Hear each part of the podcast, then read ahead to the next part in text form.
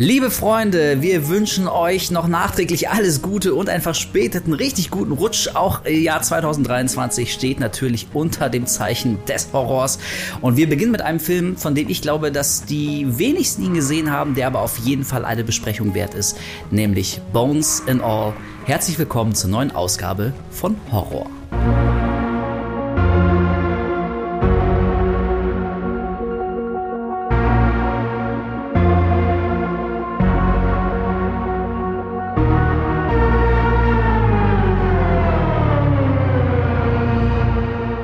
Finde tatsächlich, wir sollten das ab jetzt immer so machen, dass wir jeden Podcast für die nächsten paar Wochen anfangen mit Frohes Neues.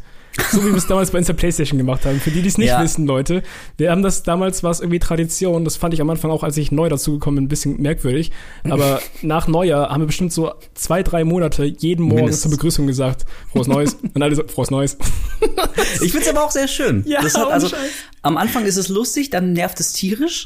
Und dann muss man es aber nur lange genug durchziehen, dass es dann wieder witzig wird. Und dann ist es ein richtig geiler Insider-Gag. Das ist so der, der Family Guy Seth MacFarlane-Humor, so. Ja, genau. Das. Ja, ja. Einfach so auch bei Gags gilt Erfolg durch Penetranz. Ja, also deswegen, ne, wir sind jetzt natürlich irgendwie schon im neuen Jahr, ähm, aber wirklich, wie gesagt, nochmal verspätet äh, hoffen wir, dass ihr gut reingekommen seid, dass alles cool war und vor allem hoffe ich für uns und eigentlich ja, ja für uns alle, dass dieses nächste Jahr oder also für uns ist es das nächste Jahr, weil wir jetzt gerade vorproduzieren. Für euch hat 2023 schon angefangen. Auf jeden Fall muss das besser werden als das letzte Jahr und das Jahr davor und das Jahr davor. Also ich habe echt mal wieder Bock auf, auf ein normales Jahr ohne Katastrophen und ohne Scheiß, der an die Nerven ruiniert. Fände ich ganz geil. Bist du sicher, dass du so große Erwartungen an das neue Jahr schon setzen willst? Ey, wie cool, dass mittlerweile die Erwartungen so fucking niedrig sind, dass man einfach nur hofft, dass es nicht das wieder nicht zu einer absoluten weltweiten Katastrophe kommt und, und alle von einer Depression zur anderen taumeln. Das gilt mittlerweile dann schon als gutes Jahr. Ja, und das hätte ich ganz gern tatsächlich, ja. Wahrscheinlich so zum Zeitpunkt dieser Aufnahme, äh, zum Zeitpunkt dieser Veröffentlichung gibt's jetzt irgendwie schon fucking Godzilla oder sowas irgendwo in, in Japan, was irgendwie jetzt gerade durchdreht und irgendwo ja. ist eine Bombe explodiert und was auch immer. Also Hol ja, ja. aus. Wir hoffen einfach mal, dass, dass, dass, dass zum Zeitpunkt dieses Releases noch nichts Schlimmes passiert ist. Ja, genau. Also deswegen, äh, falls das jetzt irgendwie für euch so klingt, als wären wir nicht ganz aktuell, wie gesagt, das stimmt. Wir sind jetzt gerade in der vorletzten Woche des letzten Jahres und produzieren diesen Podcast einfach äh, jetzt mal vor, weil wir beide, Kolja, also etwas unterschiedlich, aber im Prinzip nehmen wir uns beide ein paar Tage frei und äh, also ich zumindest gehe ganz entspannt in die Weihnachtsferien und so und zwischen den Jahren äh, werden wir glaube ich auch nicht groß dazu kommen zu podcasten. Genau. Äh, aus diversen Gründen, Kater und Alkoholvergiftung und deswegen deswegen machen wir jetzt schon ähm, ein Podcast. Aber bevor wir über das Thema des heutigen Podcasts reden, nämlich Bones and All, äh, wie immer, oder was heißt wie immer, wie eigentlich seit der letzten Ausgabe erst, die Frage, gibt es irgendwie was, was wir gerade aktuell gucken oder geguckt haben, was vielleicht eine kleine Erwähnung wert ist? Hast du irgendwas gesehen seit unserem letzten Cast? Äh, ich weiß nicht, ob es wirklich Horror ist, aber ich von Mary Herron habe ich äh, Charlie Says nachgeholt, also der Film über ähm, Charlie Manson. Oh. Und weiß ich nicht, habe ich jetzt wirklich nicht wirklich viel drüber zu sagen, weil ich fand den irgendwie super langweilig und irgendwie irgendwie finde ich es auch sehr strange, Matt Smith in der Rolle von Charles Manson zu sehen. Ich weiß nicht warum, aber irgendwie passt das für mich nicht wirklich. Irgendwas daran ist sehr merkwürdig gewesen. Hm. Ähm, aber Heron finde ich an, an, sich ganz cool. Ich bin auch riesiger American Psycho-Fan. Ähm, auch ein Film, den man unbedingt irgendwann nochmal besprechen sollte. Deswegen habe ich da vielleicht auch so ein bisschen, bisschen Erwartungen gehabt, aber hat mich dann leider doch ein bisschen kalt gelassen. Ja, schade eigentlich. Ähm, ja. Aber ich muss sagen, also Matt Smith, äh, ich, ich kann mir den aber wirklich ganz gut vorstellen, eigentlich als Charlie Manson. Ich meine, jetzt neulich, äh, was heißt neulich, ist jetzt auch schon ein bisschen her, aber in House of the Dragon hat er auch gezeigt, dass er durchaus irgendwie auch so, so einen gefährlichen, bösen, charismatischen Schönes ähm, Arschloch spielen kann, ne? Ein richtiges Arschloch mhm. äh, was auch wirklich so eine gewisse Gefahr ausstrahlt, aber tatsächlich dabei sehr charismatisch und, und äh, sehr faszinierend und anziehend wirkt. Ey, von daher halte ich das für gar nicht mal so schlechtes Casting, aber gut, wenn, wenn der Film an sich nicht so geil ist, ist natürlich, ja, schade. Und was mir noch gerade eingefallen ist, ich habe äh, The Night House nachgeholt von äh, David Bruckner. Hast du den gesehen? Ach, hier mit äh, Aubrey Plaza? Äh, nee, mit Rebecca Hall. The Night House, woran denke ich denn gerade? Das weiß ich auch nicht, mit Aubrey Plaza? Ja. Ähm, Sorry, nee, dann erzähl uns von The Night House. Irgendwie, äh, ich ich denke gerade an was ganz anderes. Äh, ja, Nighthouse geht halt darum, dass, dass äh, eine Frau quasi von ihrem Mann verwitwet zurückgelassen wurde, weil der sich Doch. Ähm, erschossen hat. Ja, natürlich. Ey, sorry, Alter, ich weiß auch nicht, ich habe gerade einen Knoten im Hirn. Ich meine, den Film, äh, natürlich spielt er nicht Aubrey Plaza mit, äh, sondern eben äh, Rebecca Hall, natürlich. Aber ich habe den gesehen, ja. Okay. Du hast den gesehen, okay. Ich fand den irgendwie ziemlich cool. Also ich, ich, äh, der hatte irgendwie, weiß ich nicht, was es genau war, aber der hat einfach mal ein bisschen was anders gemacht und die Geschichte so ein bisschen, diese klassische, in Anführungszeichen, Geistergeschichte so ein bisschen anders prä präsentiert, zumindest visuell. Und das fand ich irgendwie ganz nice.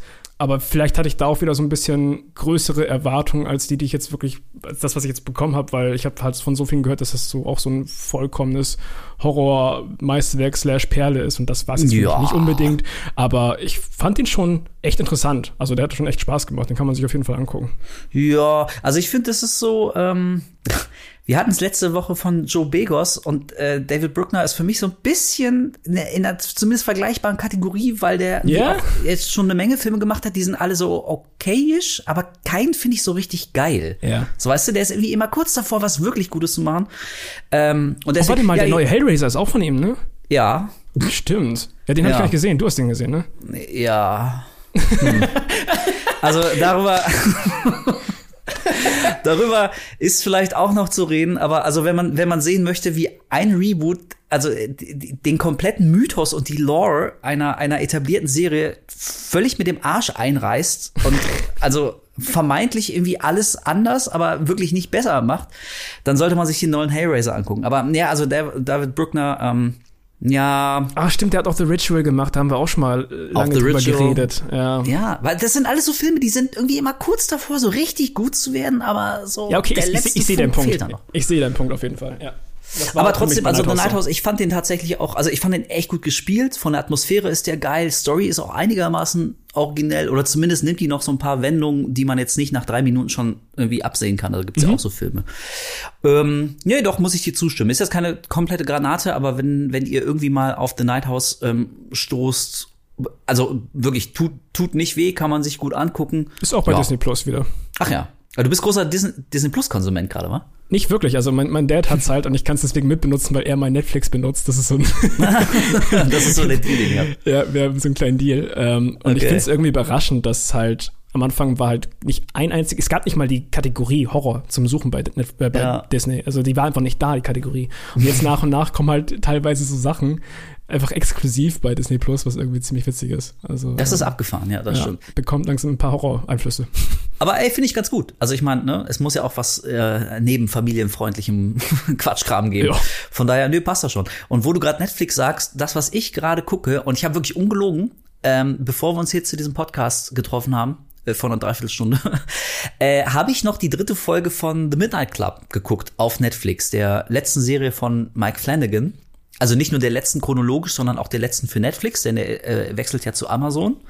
What? Und ja. Das habe ich gar nicht mitbekommen. Ja, doch, und der macht doch hier, äh, der entwickelt gerade eine Dark Tower-Serie, der dunkle Turm von Stephen King. Ja, das weiß ich, aber das macht er jetzt für Amazon direkt. Ja, ja. Oh, ja crazy. Das, das, war's mit Netflix, ähm, oh. mit der Partnerschaft. Ja, und äh, also das war eine Serie, die ist ja nun auch schon länger draußen. Ich habe sie mir nie angeguckt, weil ich immer so gehört habe und so wirkt es auch, dass es sei so ein bisschen so, so teeny-mäßiger. Ich meine, Mike Flanagan, der macht ja selten jetzt wirklich so ultra harten, also wirklich super düsteren Hardcore-Horror. Das macht er ja mhm. nicht unbedingt aber ich habe halt irgendwie von links und rechts gehört, so Midnight Club ist schon wirklich so sehr teeny-mäßig und ja. also auch Leute, auch Leute, die, die sich normalerweise schnell gruseln bei jedem Scheiß, fanden das nicht gruselig und deswegen dachte ich mal so, na, aber ich weiß auch nicht, also Midnight Club läuft und, und Wednesday läuft und ich habe mich an beides nicht rangetraut, weil ich irgendwie geahnt habe, mir wird beides nicht gefallen, aber ich dachte, ey, komm, du bist Fan von Mike Flanagan, jetzt gib dir mal eine Chance irgendwie, ne? Oftmals ist man ja positiv überrascht. Ey, und was soll ich dir sagen? Ich habe jetzt drei Folgen gesehen. Ähm, ich finde es tatsächlich nicht sonderlich gruselig, aber mir gefällt es gerade überraschend gut. Ich finde das. Ja, genauso bei mir. Also, das ist irgendwie, das erste Wort, was mir eingefallen ist, ist comfy. Ja. So, das ist wirklich, ich, ich sitze hier abends noch, ohne Scheiß, ich, also klischeehafter und spießiger kann es nicht sein. Ich habe hier mein, mein ähm, Advents, äh, nicht Kranz, aber ich habe so, so einen Zweig mit so vier Kerzen drauf. Die mache ich dann an und mache mir eine Kanne Tee und werf mir die warme Wolldecke um und setz mich dann hier hin und guck auf meinem großen Fernseher mit Kopfhörer gucke ich eine Folge Midnight Club noch und das ist richtig schön, das macht Spaß. Also Ey, ich, ich, bin, ich bin happy, dass ich es angefangen habe. Ich glaube, das also wird mich jetzt nicht komplett umhauen, aber bislang gefällt es mir doch echt besser, als ich so vermutet habe. Und das ist witzig, weil wir jetzt gerade von, äh, letzte Folge hatten wir von Cabinet of Curiosities kurz gesprochen, von Ja. Guillermo del Toro. Und für mich ist das so ein bisschen so ein besseres Cabinet, weil du Ja. hast da auch so pro Folge hast du halt Charaktere, die sich immer so an so einen Tisch setzen und die erzählen sich dann, ein Charakter muss immer eine Horrorgeschichte quasi erzählen. So ein bisschen wie, als würdest du ähm, auf so, in so einem ähm, Camp sitzen und irgendjemand am Lagerfeuer fängt halt an, so Genau. eine Gruselgeschichte zu erzählen. Ja, ja. Mega cool. Und das heißt, jede Folge hat halt einen komplett eigenen Vibe mit einer eigenen Geschichte und das ist halt so ein bisschen ähnlich, sage ich mal, wie bei Cabinet. Ähm, und weiß ich nicht, irgendwie zieht's für mich da viel, viel besser. Und es macht viel, viel mehr Ja. Spaß, wie alles inszeniert ist. Und es hat irgendwie so eine Leichtigkeit, nimmt sich nicht komplett zu ernst, ist aber auch nicht zu zu abgedreht, dass es irgendwie schon wieder fast lustig wird, sondern es, weiß ich, das hat so einen richtigen, wie du schon sagst, so einen richtig schönen warmes Gefühl irgendwie, man, man, als wäre man da Teil dieser Gruppe und hört einfach nur zu. Ja, genau. Also allein dadurch, dass das, dass das in so einem äh, Hospiz für, für Kinder und Jugendliche spielt, also lustig ist es tatsächlich nicht, aber es ist eben typisch Mike Flanagan, es ist halt kein ultra düsterer Hardcore-Horror. Und also was mir tatsächlich ganz gut gefällt, ist, dass diese Geschichten immer wieder mal so ganz kurz von den anderen Figuren, die halt zuhören, so unterbrochen werden. Ja. Also in der, in der allerersten Folge zum Beispiel, wirklich, ich musste wirklich lachen, das war eine, eine überraschend lustige Sequenz, weil äh, da, da ist so ein, so ein, also so, so ein typisch asiatisches Geistermädchen, lange Ja, genau. Haare und so, und so schreit. Und das kommt wirklich, also wie in einer Szene so fünfmal hintereinander. Eine Figur dreht sich um, bam, und das steht schon wieder und das steht schon wieder und schon wieder und schon wieder. Also es ist offensichtlich als Gag gemeint und dann reden die Figuren auch drüber, ja, okay, aber Jumpscare ist halt super simpel.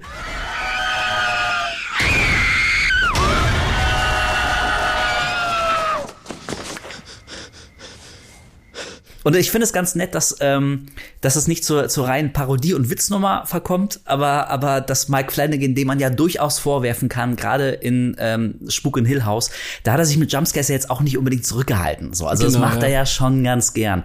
Und ich fand es in dem Kontext aber echt ganz nett, dass das so eine Art ist von, ja, okay, also ich, ich, das kann man kritisieren, ist mir auch klar, ich nehme mich jetzt selber so ein bisschen auf die Schippe, aber trotzdem ging es mir nicht auf den Keks, ähm, weil es jetzt nicht so ein, so ein ja, so ein erzwungener Wink-Wink-Marvel-Meta-Humor war, so weißt du. Und nee, genau, also, das ist natürlicher Humor irgendwie, der, Ja. der einfach so schön nebenbei vor sich hin plätschert. Das funktioniert. Ja. Ey, und wirklich, also ich freue mich in jeder Folge, freue ich mich auf die eigentliche Geschichte, die dann so erzählt wird. Und also alle, alle Figuren äh, innerhalb der Rahmenhandlung, die spielen dann auch in diesen erzählten Geschichten mit. Also das finde ich nämlich auch ganz, ganz nett, dass du ähm, die, die Figuren, die Teil der Rahmenhandlung sind, dass du die halt immer wieder in frischen Rollen innerhalb dieser erzählten Gruselgeschichten siehst. Also ich, das finde ich irgendwie auch ein, ein ziemlich cleveres ähm, und so naheliegendes Stilelement. Also wir wollen jetzt gar nicht so lange über die Serie reden, weil ich das Gefühl habe, so Mike Flanagan Special muss früher oder später auch noch mal kommen. Ja, ey, unbedingt. Ja, ich weiß. Aber deswegen nur, ähm, also im Prinzip wäre das mein Appell. Das ist äh, für mich wieder so eine schöne Lektion.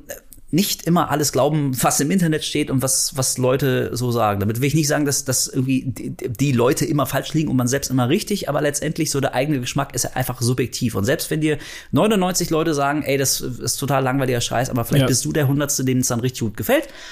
Ey, und deswegen, ähm, wie immer, kann ich echt nur sagen, eigene Meinung bilden. Ich bin froh, dass ich es getan habe. Ich werde, glaube ich, nach dem Podcast werde ich auch noch eine Folge gucken und bin sehr gespannt, in welche Richtung das so geht. Eine schöne, positive Überraschung. Ja, mich hat's auch super überrascht und es hat mich jetzt durch eine beschissene Zeit ziemlich gut durchgetragen. So, ich habe es dann auch Ja. an zwei Abenden äh, durchgeguckt und es hat, hat einfach sehr viel Spaß gemacht, hat sich irgendwie schön angefühlt. Und kleiner Fun Fact: Es gibt einen Jumpscare, den ich überhaupt nicht hab kommen sehen in so einer Szene. Vielleicht, ich weiß nicht, ob der nur mich einfach so hart gekickt hat, aber ich habe den halt einfach nicht erwartet in dem Moment.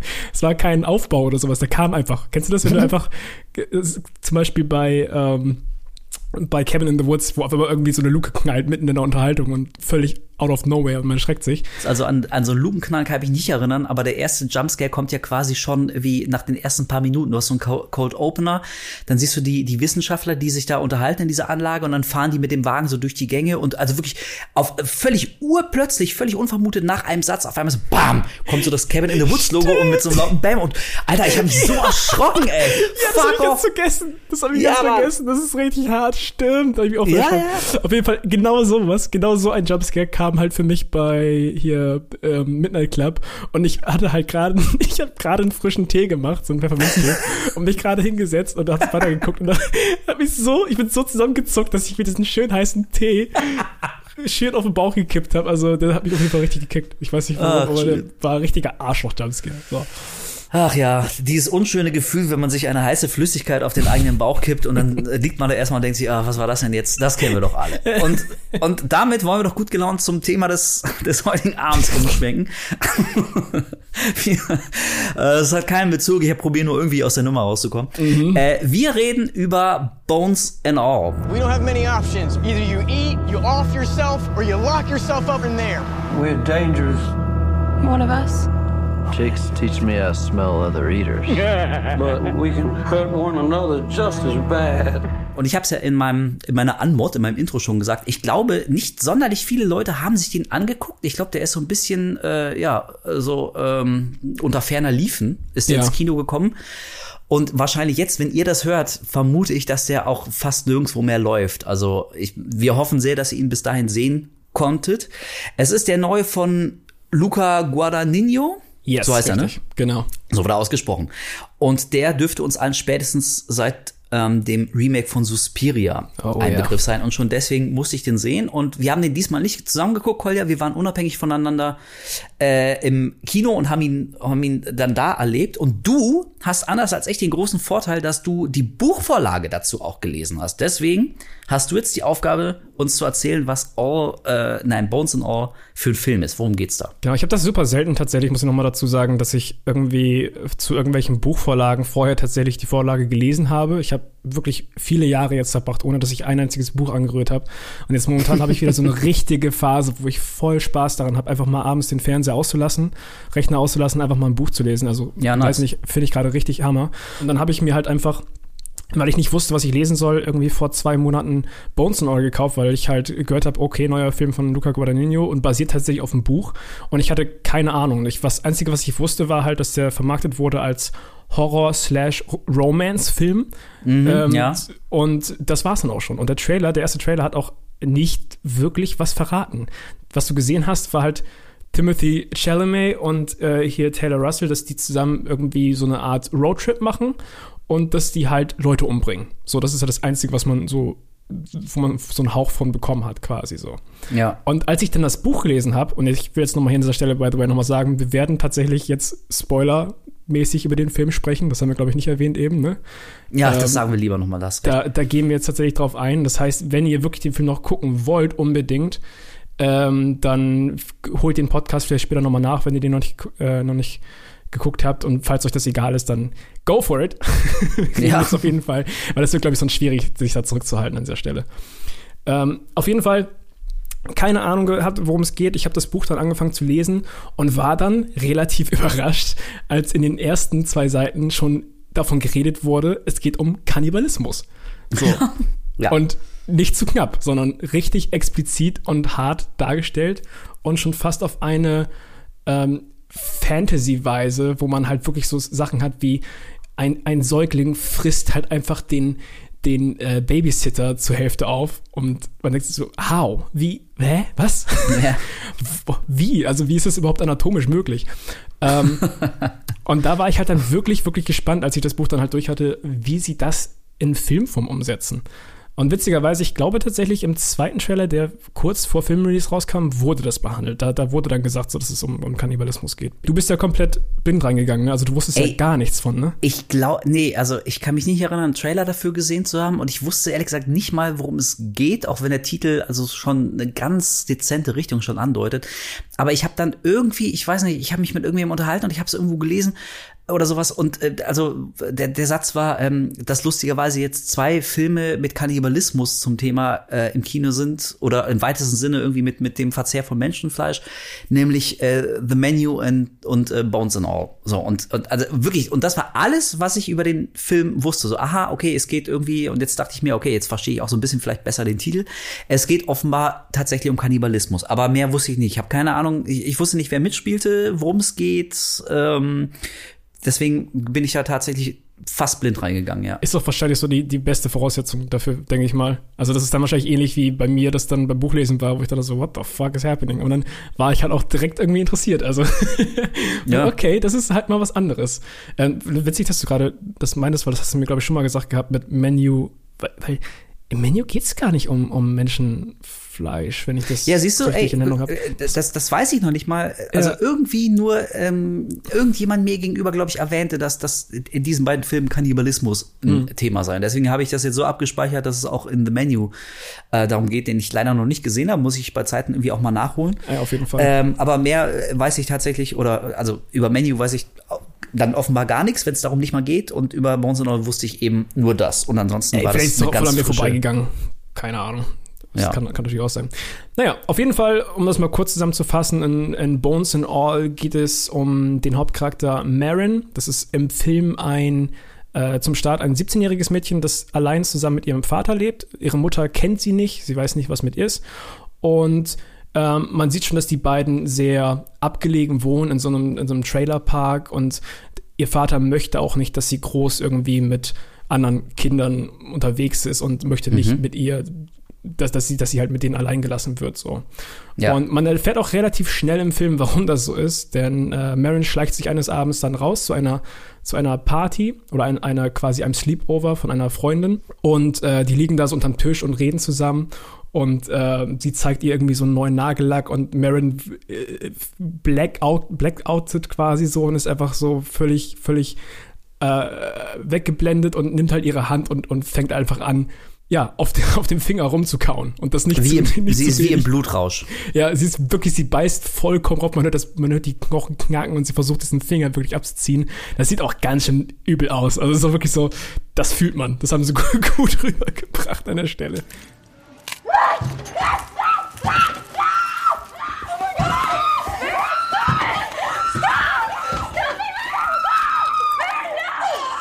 Ey, also das zum einen, das sieht, es kommt wirklich gut rüber, also auch mit dem Sounddesign so, ne? Das ist ja, ja natürlich auch nicht, nicht ganz unwichtig. Ähm, und ich muss sagen, also das war für mich eine absolut überraschende Sequenz, weil also selbst mit dem mit dem Hintergrundwissen im Kopf, dass es irgendwie offenbar so eine Kannibalismusgeschichte wird und äh, also dann wird sie quasi als Hauptfigur eingeführt und da kann man sich schon denken, ja, okay, dann wird sie irgendwann anfangen, äh, Fleisch zu fressen, also Menschenfrei, äh, Menschenfleisch, eine Fleischfresserin zu werden. Aber ähm, dass das wirklich innerhalb der ersten paar Minuten so völlig unvorbereitet auf dieser Party passiert. Also wirklich, wie du es gesagt hast, so die Mädels liegen da und labern und Nagellack und bla bla bla. Ey, und auf einmal fängt die an, ihrer Freundin den Finger da so abzumachen. Ja. Ey, da dachte ich so, wow, okay, also wir gehen echt so richtig gleich gleich ran. Und also mit der Szene, muss ich sagen, hat der Film bei mir auch echt einen sehr guten Eindruck ähm, hinterlassen, weil ich das zum einen eben äh, so schön überraschend fand und es war also wirklich, es ging einem körperlich nah, weil es, weil es relativ hart war. Aber dadurch, dass du weder über sie noch ihren, ihren Vater zu dem Moment im Film viel wusstest, ähm, hatte das für mich auch noch so ein gewisses Mysterium. Mhm. So, weißt du? Also ich habe wie der Zuschauer, also ich meine, der Film ist ja, ist ja logischerweise auch genauso aufgebaut, dass man sich Fragen stellt, aber das wird tatsächlich erst so nach und nach im Film äh, lernen wir mehr tatsächlich über diesen, diesen Kannibalismus. Äh, wann genau der sich geäußert hat, inwieweit das schon Teil der Familiengeschichte ist, inwieweit sie da quasi schon rangeführt wurde und selber weiß, was sie für, für eine, äh, ja, für eine Kondition hat, für eine, für eine Krankheit hat. Ähm, und das fand ich ziemlich cool. Also, ähm, das hatte für mich so fast was, was ganz leicht Mystery-artiges, dass ich wirklich wissen wollte, was hat das mit diesem seltsamen Kannibalismus auf sich. Ja, das ist zum Beispiel schon mal die erste Sache, die anders ist im Buch, weil da fängt es wirklich damit an. Das ganze Buch ist komplett aus der Ich-Perspektive von Marin geschrieben. Also du hast wirklich ah, immer okay. diese inneren Dialoge. Und das fängt tatsächlich damit an, dass sie halt darüber anfängt zu reden, so, ähm, hier, das bin ich, ich bin Marin, ich bin so und so und so alt. Ich glaube, im Buch ist sie tatsächlich 16 erst.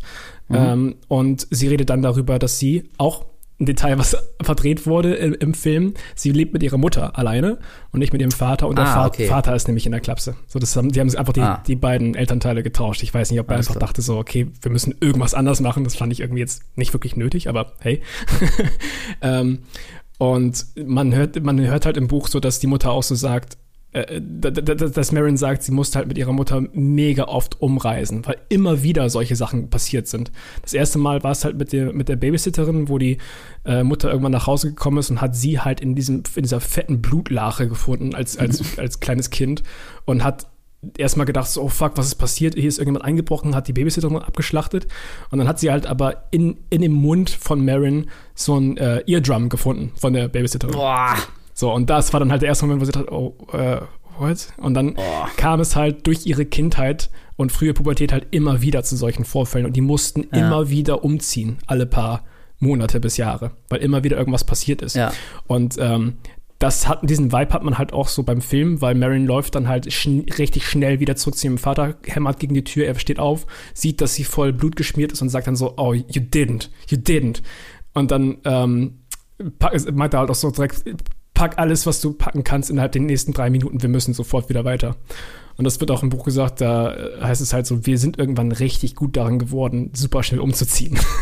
Ja, und das ist nämlich, das ist nämlich noch so ein Story-Detail, was ich einfach wirklich faszinierend ähm, fand, weil also spätestens da habe ich gerafft, dass das für den Vater jetzt irgendwie, also natürlich ähm, ein bestürzendes Erlebnis, aber nicht wirklich eine Überraschung war. Also so wie er reagiert, also ne, wird ganz klar, dass er das oftmals schon oft gemacht hat. So, das ist so ein Drill, der ist mittlerweile so tief, tief drin. So, er, er weiß ganz genau, also wir haben jetzt drei Minuten, dann müssen wir sofort abhauen, pack alles zusammen und sowas. Ähm, naja, und da habe ich mir halt irgendwie ganz viele Fragen gestellt. So, okay, ach, aha, der Vater wusste das also. Und jetzt macht auch Sinn, warum er seine Tochter versucht hat einzusperren in der Wohnung. Er ist nicht einfach nur so ein überbeschützender Daddy, der seine halbwüchsige Tochter von Jungs fernhalten will, mhm ähm, sondern er weiß, dass sie offenbar so kannibalische Tendenzen hat. Okay, und seit wann weiß er das? Wie äh, ist er vielleicht, also hat er das vielleicht auch oder so und probiert es bei ihr zu unterdrücken? Also ganz viele Fragen. Und das, das fand ich so schön, dass du, dass du so bröckchenhaft immer mehr ähm, Informationsschnipsel bekommen hast über äh, diese seltsame Fleischfresserei. Und das ist ja nicht ein Punkt, den ich ganz cool finde, weil äh, gefühlt dieses ganze Intro, was ich halt eben beschrieben habe im Buch, das brauchst du nicht wirklich im Film, weil man sich den Rest dazu denken kann, gerade durch das, was du gesagt hast, der Vater, wie er reagiert, dass sie so schnell packen können und dass sie einfach so routiniert wirken in dieser Geschichte. Ja. Ähm, das ist halt cool, weil im Prinzip erzählt dieser Film durch diese kurzen kleinen Momente so viel, ohne das wirklich auszusprechen. Und das, das finde ich halt super, super nice. Also das ist ja, halt eine Sache, genau. die habe ich jetzt nicht groß vermisst, sage ich mal, dass sie halt kein großes Intro da haben in die Richtung. Nein, ey, also ich glaube tatsächlich, das hätte, das hätte, also sowohl der Faszination von, von der, von dem ganzen Story-Aufhänger, also ein, ein kleines Mädchen hat offenbar seit, seit, seit, seit dem Säuglingsalter, hat es so einen seltsamen Appetit auf Menschenfleisch, der immer wieder durchbricht und dass du so mehr, also quasi fast unvorbereitet da reingeworfen wirst. Also ich glaube, das tut dem Film tatsächlich gut. Also eine längere Exposition am Anfang hätte es da wirklich nicht gebraucht. Zumal, wenn ich schon mal ganz leicht vielleicht mal eine Kritik an dem Film anreißen darf, auf die wir jetzt gleich noch zu sprechen kommen, zumal der gerade so nach hinten raus im letzten Drittel dann auch so ganz schön so rummeandert. Also da mhm. nimmt er sich dann wirklich so sehr viel Zeit und ist nicht wirklich daran interessiert, so eine, Straff, eine straffe, eine straffe, straighte Story zu erzählen, sondern da geht's wirklich mehr um, um ja, so, so ein Gefühl, so Sehnsucht, Freiheit, so ein bisschen sich durchs Leben treiben lassen und gucken, wie man irgendwie so klarkommt und sowas.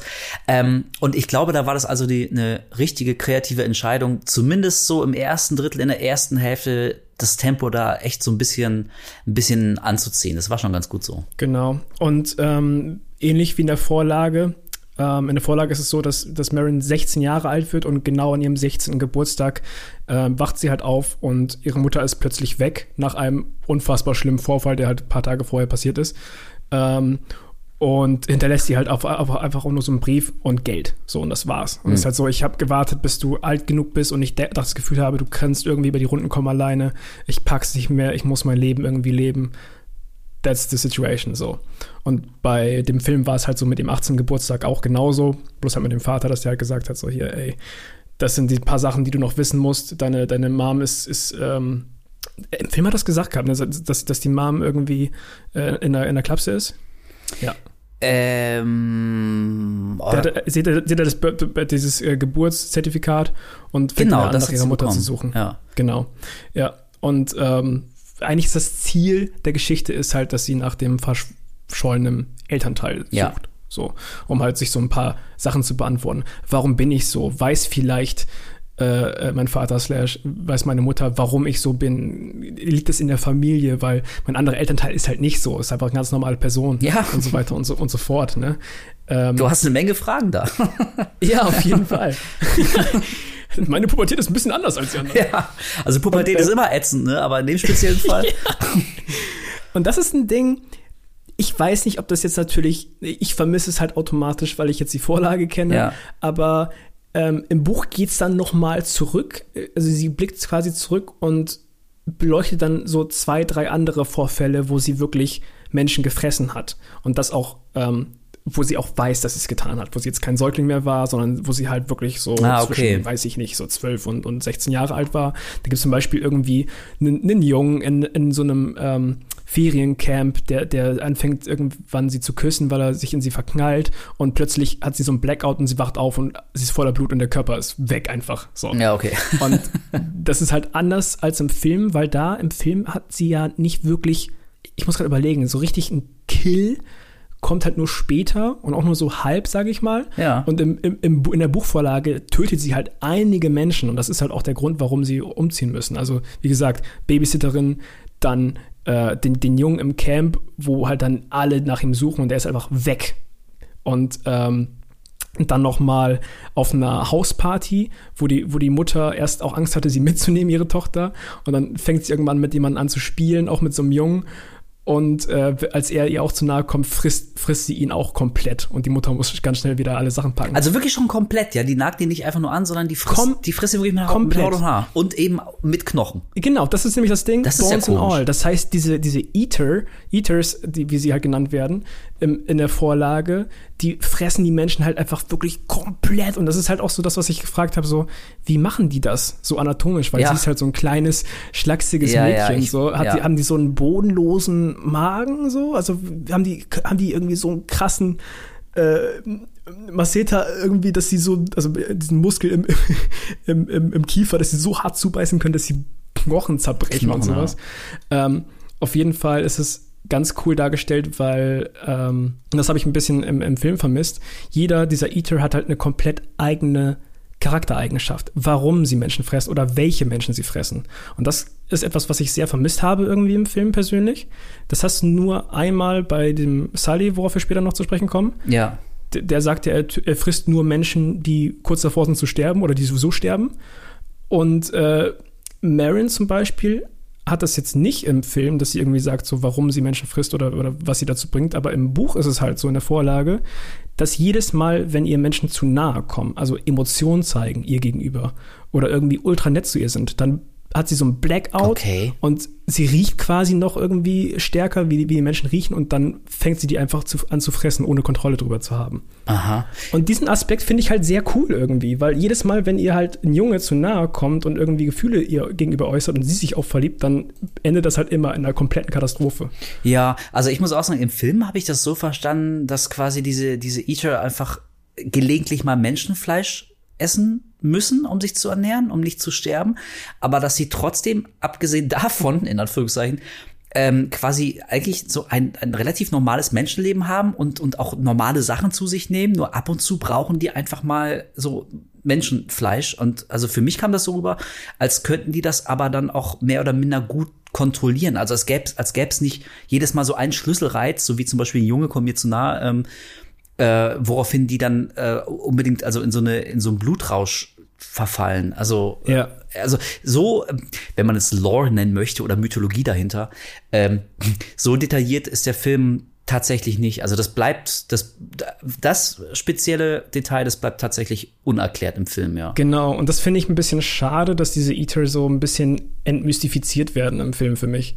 Weil das fand ich halt irgendwie dann in der Vorlage dann deutlich interessanter, weil Lee zum Beispiel hat dann halt so ein, so ein impulsives äh, Fressverhalten, dass er halt nur Menschen abzielt, die halt einfach richtige toxische Arschlöcher sind in, in, in, seiner Welt. Also die halt einfach Leute schlagen oder, oder irgendwie ja. Frauen schlagen oder halt einfach richtig schlechte Menschen sind. Weil seine, in, in der Vorlage war sein erstes Opfer tatsächlich, ähm, wenn ich es noch richtig weiß, sein Stiefvater, der halt seine, seine Mutter irgendwie halt übel behandelt hat und so. Und ähm, Film ist es einfach so, first one was my babysitter. Yeah, for me too. ja. So. Und ähm, Ja, das habe ich ein bisschen vermisst. Ich weiß nicht, das, das, das hätte ich mir ein bisschen gewünscht, dass sie das so ein bisschen mehr, mehr ausbauen in die Richtung. Ja, also pass auf, dann, ähm, dann lass uns jetzt doch mal, also ich glaube, wir haben so den, den Grundstein gelegt für die, für die Story. Und jetzt ja. müssen wir noch über ein paar andere Figuren reden, denn es geht ja nicht nur um Marin, sondern sie trifft während äh, und auf ihrer Reise durch Amerika trifft sie ja tatsächlich noch ein paar Gestalten, die für die Story und vor allem für sie persönlich als Figur ziemlich wichtig sind. Als ersten ähm, hätten wir da Sully. Genau. Sie trifft auf, auf Sully. Sully ist ein, also ist auch ein, ein Eater, ähm, der ihr auch beibringt, wie man quasi als Menschenfresser andere Menschenfresser erschnuppern kann, riechen kann.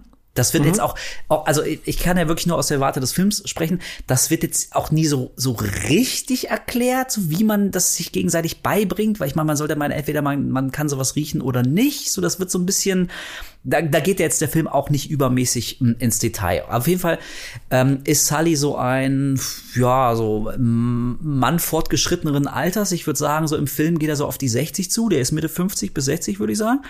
Ähm, wirkt ein bisschen verschroben, ein bisschen creepy, also kleidet sich, kleidet sich ein wenig exzentrisch, hat so einen Cowboy-Hut, so ein, so ein, so ein Pferdeschwanz, so eine, so eine Weste, spricht von sich immer in der dritten Person. Also ähm, zusammen mit Marin ist der Zuschauer erstmal so ein bisschen skeptisch und also es gibt so ein so ein kleines Detail. Ähm, er fordert sie auf, hier einfach mit mit ähm, mit ihm zu kommen. Er wird ihr schon nichts tun, so ne. Er will sie so ein bisschen unter ihre Fittiche nehmen und sie ähm, läuft so ein paar Meter hinter ihm und bückt sich und, und hebt, glaube ich, so einen Stein auf oder so, ne? Also mhm. und, und lässt ihn so in der Jackentasche verschwinden.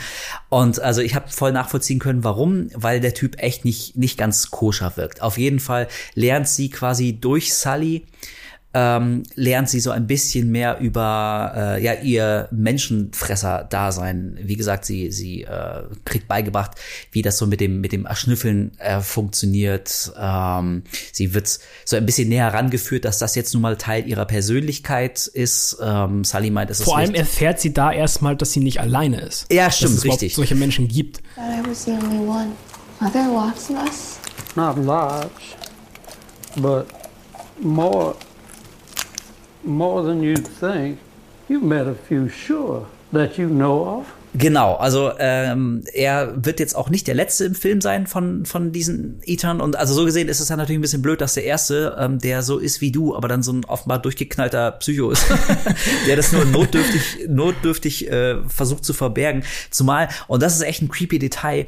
Sully hat so einen selbstgeflochtenen meterlangen Zopf aus Menschenhaaren immer dabei. Ja damit er sich an alle erinnert, die er gefressen hat. Das ist so ein ekliges Bild, ey. ist tatsächlich auch auf dem Buchcover, ist es, dass, dass sie halt so diesen, diesen Zopf so aus, dem, aus der Tasche raushängen hat, komplett diesen langen. I, also, also das, ähm, das ist, das ist echt, echt richtig richtig fies. Also so ein, so ein kleines. Ja. Ich weiß nicht warum, aber irgendwie fand ich das mit den Haaren einfach eklig. So hätte er jetzt, weiß ich, in so einem Koffer, keine Ahnung, wie jetzt so Menschenherzen mit sich rumgeschleppt oder abgezogene Gesichtshaut oder irgendwie so ein Schrott, würde ich sagen, ja, okay. Aber, aber, hä, so, so ein Zopf aus Haaren, ich weiß auch nicht. Das, äh, das fand ich, fand ich echt so ein, so ein bisschen eklig. Auf jeden Fall, ähm, ist das Misstrauen, was, was wir und auch Marin gegenüber Sully äh, empfinden. Äh, das bringt sie dazu, tatsächlich sich mehr oder minder von ihm wegzuschleichen. Und ähm, also sie, glaube ich, springt dann in den Bus und er steht äh, draußen und sie fährt an ihm vorbei und er guckt ihr quasi nur so traurig nach. Ähm, genau. Ja. Und da sollte man meinen, dass das das Ende von Sully für diese Geschichte war, aber er kommt tatsächlich später noch mal vor. Aber also ich muss sagen, ähm, das war für mich auf jeden Fall so ein kleines Highlight. Also die Figur des Sully und vor allem auch der Schauspieler, dessen Namen du natürlich Mega. nachgeschlagen hast und jetzt sofort sagen kannst und ich nicht. Der war, hieß nämlich, wie hieß er? Mark Rylance. Mark Rylance. Ich glaube, ungelungen. Ich glaube, ich habe den nur aus einem Film gesehen, nämlich Intimacy. Ey, ich musste auch drüber nachdenken. Ich, ich, den weiß ich jetzt gerade nicht tatsächlich, den du genannt hast. Wenn ich jetzt gerade hier gucke, sehe ich hier noch Don't Look Up. Ich weiß gerade nicht, wen er nee. da gespielt hat. Äh, Bridge of Spies. Den habe ich schon vor Ewigkeiten. Dunkirk hat auch wohl mitgespielt. Also oh ja, ja, stimmt, so ganz, ja klar, ganz viele kleinere Rollen, weißt du? Ja, ja, ja. Ähm, ja. Aber steht denn auch äh, Intimacy? Hat er da auch mitgespielt? Das sehe ich gerade nicht. Äh, achso, doch, Intimacy, ja. Ja, ja sehr ja. gut. Ja. Äh, kleiner Filmtipp aus der zweiten Reihe, wenn ihr mal was völlig anderes sehen wollt. In Timothy geht's äh, um, also er spielt so ein, ich weiß gar nicht, ob er einen Namen hat im Film, auf jeden Fall trifft er sich immer mit, mit so einer Unbekannten, die kennen ihren Namen gegenseitig nicht. Die treffen sich regelmäßig einmal in so einer leerstehenden Wohnung, vögeln da rum und dann gehen sie wieder. Und, und das Schöne an diesem Film ist, Ende. dass der, dass der Sex nicht simuliert ist. Die vögeln da wirklich. Also das ist ein sehr, sehr expliziter Film. Und da dachte ich, holy shit, ey. Also ich meine, es gibt ja so Schauspieler, die gehen so für ihre Kunst echt so bis an die Grenzen und, und die, die haben überhaupt keine Scheu. Und ähm, also er hat's echt, echt durchgezogen. Das ist äh, ein, ein unsimulierter, simulierter, echter Sex, der jetzt irgendwie auch nicht sonderlich ästhetisch aussieht. Also die, die, die bumsen da echt rum vor der Kamera. ähm, und also das ist neben ähm, Bones and All der einzige Film, den ich mit ihm gesehen habe. Ach ja, schön. Und Dunkirk, okay. Schönes Detail. Ey, nochmal, be bevor wir das abschließen, ich, ähm, es ist tatsächlich eine richtig schöne, lange Stelle im Buch, äh, wo sie da halt in diesem Haus dieser alten Oma quasi übernachten. Ja. Und, und er ihr das halt alles erzählt, dass die, die Miss Harmon, die halt irgendwie im Film einfach keinen Charakter hat, weil äh, Marion läuft einfach hoch und sieht dann halt, dass die alte Frau da auf dem Boden liegt und langsam stirbt. Ja. Und er, ist halt, und er sagt ihr halt auch noch so im Film, ähm, ja, ich, ich kann das halt bei Leuten riechen, wenn sie kurz davor sind zu sterben. Ja, ja, genau. Und dann warte ich halt einfach so ein bisschen Aasgeier-mäßig ist er halt, ne? Er, er läuft ganz Zeit Leuten hin und her. Ja, ist er, ist er Ja, so, ja, ne? bis ja, sie halt umkippen irgendwann und dann, dann frisst er sie halt. Er tötet halt im Prinzip nicht Menschen, sagt er. Das ist seine eine Regel und seine ei- andere Regel ist, äh, Eaters never eat Eaters Ja. oder sowas. Oder sollten zumindest das nicht, Genau. laut, laut seiner Sicht so. Ähm, und im, Bu im Buch ist es halt so, dass die Miss Harmon, die ist halt super einsam, weil ihr, weil ihr Mann gestorben ist. Und sie findet halt Marin und möchte sie zu Hause zu sich einladen. Und sie ist halt super nett zu ihr. Und die erste Person, die halt so komplett sich ihr öffnet. Und ähm, am nächsten Tag, wenn sie da auf, aufwacht, ist sie halt einfach an Altersschwäche gestorben. Sie Ja, liegt halt okay. einfach da. Und dann, dann ist Marin erstmal geschockt und, und geht wieder zurück und legt sich wieder ins Bett und versucht erstmal irgendwie über diesen, diesen, diesen, dieses Trauma oder diesen Schock einfach wegzuschlafen.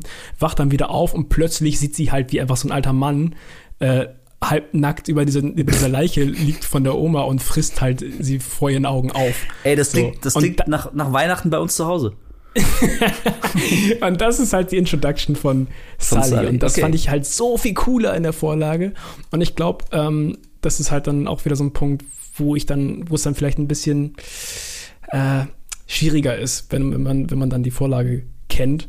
Ähm, und das war auch der Punkt gestern, wo ich dir dann geschrieben hatte, dann nochmal, dass ich das Gefühl hatte, der Film ist so in Schnellvorlauf Ja. irgendwie gewesen, weil das so zack, zack, zack, zack, zack, so Sachen abgehandelt hat, die ich irgendwie erwartet habe, dass sie beleuchtet werden. Das kann Ähm. ich mir denken. Also ich kann mir vorstellen, dass die Änderungen im Film deswegen gemacht wurden, weil man also Sully vielleicht so ein bisschen komisch finden soll, so ein bisschen, bisschen creepy, ein bisschen verschroben, aber doch eigentlich also fast ein bisschen Mitleid, glaube ich, soll soll da so mitschwingen, Ja, ähm, er erstmal für die Figur. Und ich glaube, wäre wäre er im Film mit so einer ultra krassen Schocker-Sequenz eingeführt worden, dann wäre es, glaube ich, ziemlich schwer emotional irgendwie was anderes als als also zumindest ähm, so absolute ähm, also dem Typ kannst du dann wirklich nicht trauen, weil du gesehen hast, wofür er, äh, was er machen kann und und äh, wozu er in der Lage ist. Und also ich kann mir vorstellen, dass der Film deswegen abgeändert wurde. Ja, auf jeden Fall. Aber das ist das Ding, in, der Vorlage ist er halt auch sehr, sehr ruhig und nett zu ihr. Ist so, pass auf, mach, hab keine Ja. Angst, wir sind halt einfach so, ich werde dir alles erklären und sowas. Ähm, was ich überraschend fand, ist, dass Marin dann einfach halt auch einfach sich dazu gesellt im Film und frisst er auch mit ihm dann die Leiche. Also die, die teilen ja quasi die, die Ja. Oma.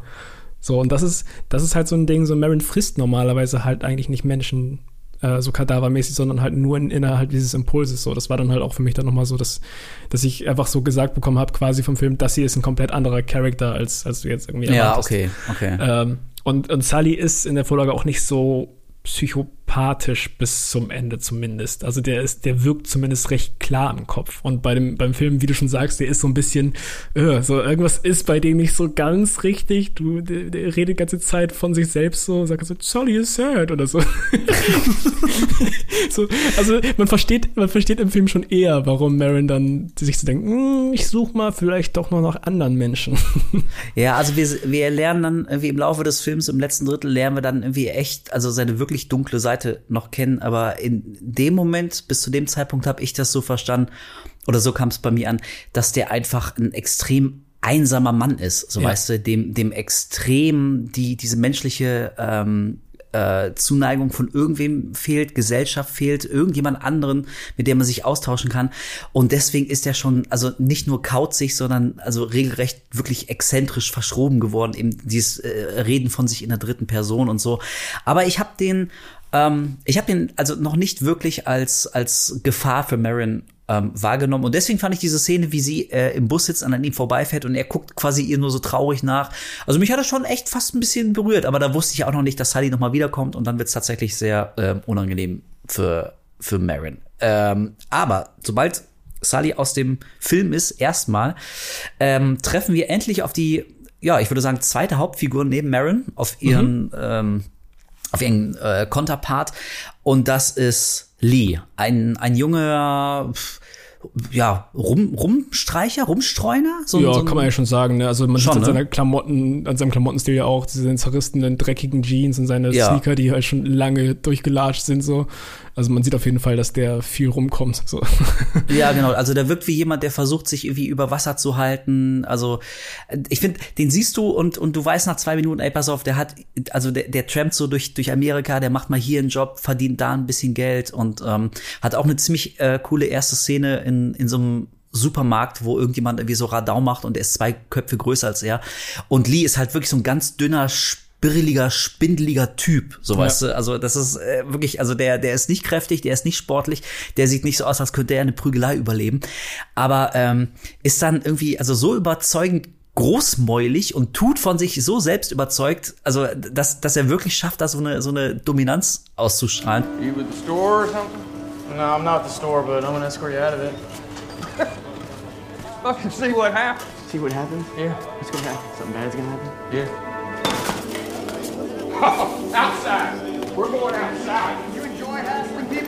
Und erst ein bisschen später lernen wir dann tatsächlich seine sensible Seite kennen und der sagt dann auch irgendwie sowas wie, ja, ey, du musst einfach nur so behaupten, du wärst irgendwie der Geilste und hättest keine Angst vor niemandem und dann, ja. ähm, und dann kommt das auch schon rüber. Ähm, ja, eine sehr faszinierende Figur. Was, was ist Lee für ein Typ? Ja, wie du schon sagst, der, der ist dann halt in dieser, in diesem Supermarkt, ist er halt dann, versucht er auch sich irgendwie vor diese Frau zu stellen, die dann halt von diesem Typen irgendwie blöd angemacht wird, von diesem Alkoholiker. Ja. Und das ist tatsächlich auch was, was sie exakt übernommen haben, weil das ist wirklich genauso in der Vorlage. Ah, okay.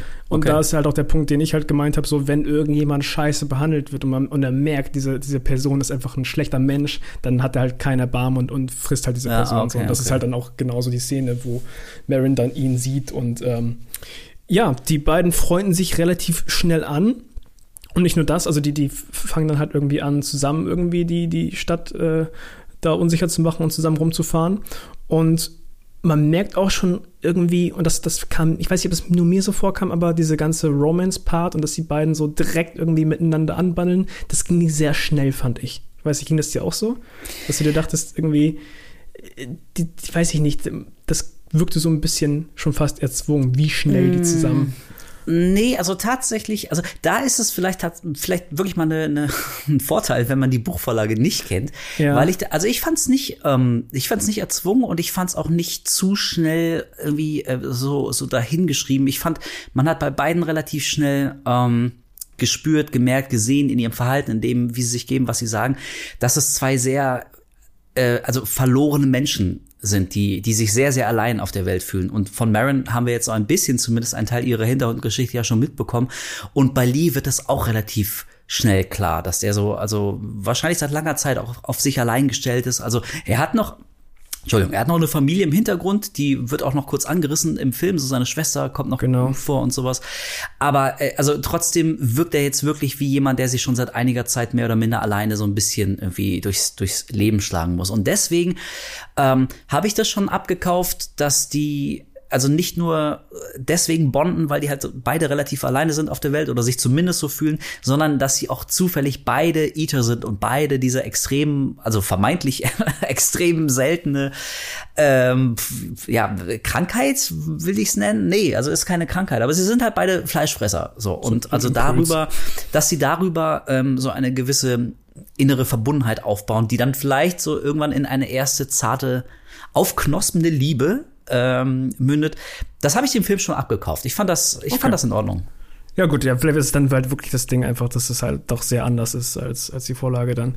Aber auf jeden Fall, ähm, ja, fangen sie halt sehr schnell an, irgendwie auch sich näher zu kommen und Ähm, wir haben dann auch relativ schnell die Szene, nachdem sie auch in so einem Diner waren, zusammen geredet haben, wo sie auf, auf so einem so einem Waldgebiet quasi, da machen sie irgendwie Halt und dann kommen so zwei fast schon so ein bisschen Hillbilly-mäßig aussehende Typen kommen daher. Sehr seltsame Typen. Sehr, sehr merkwürdige Typen.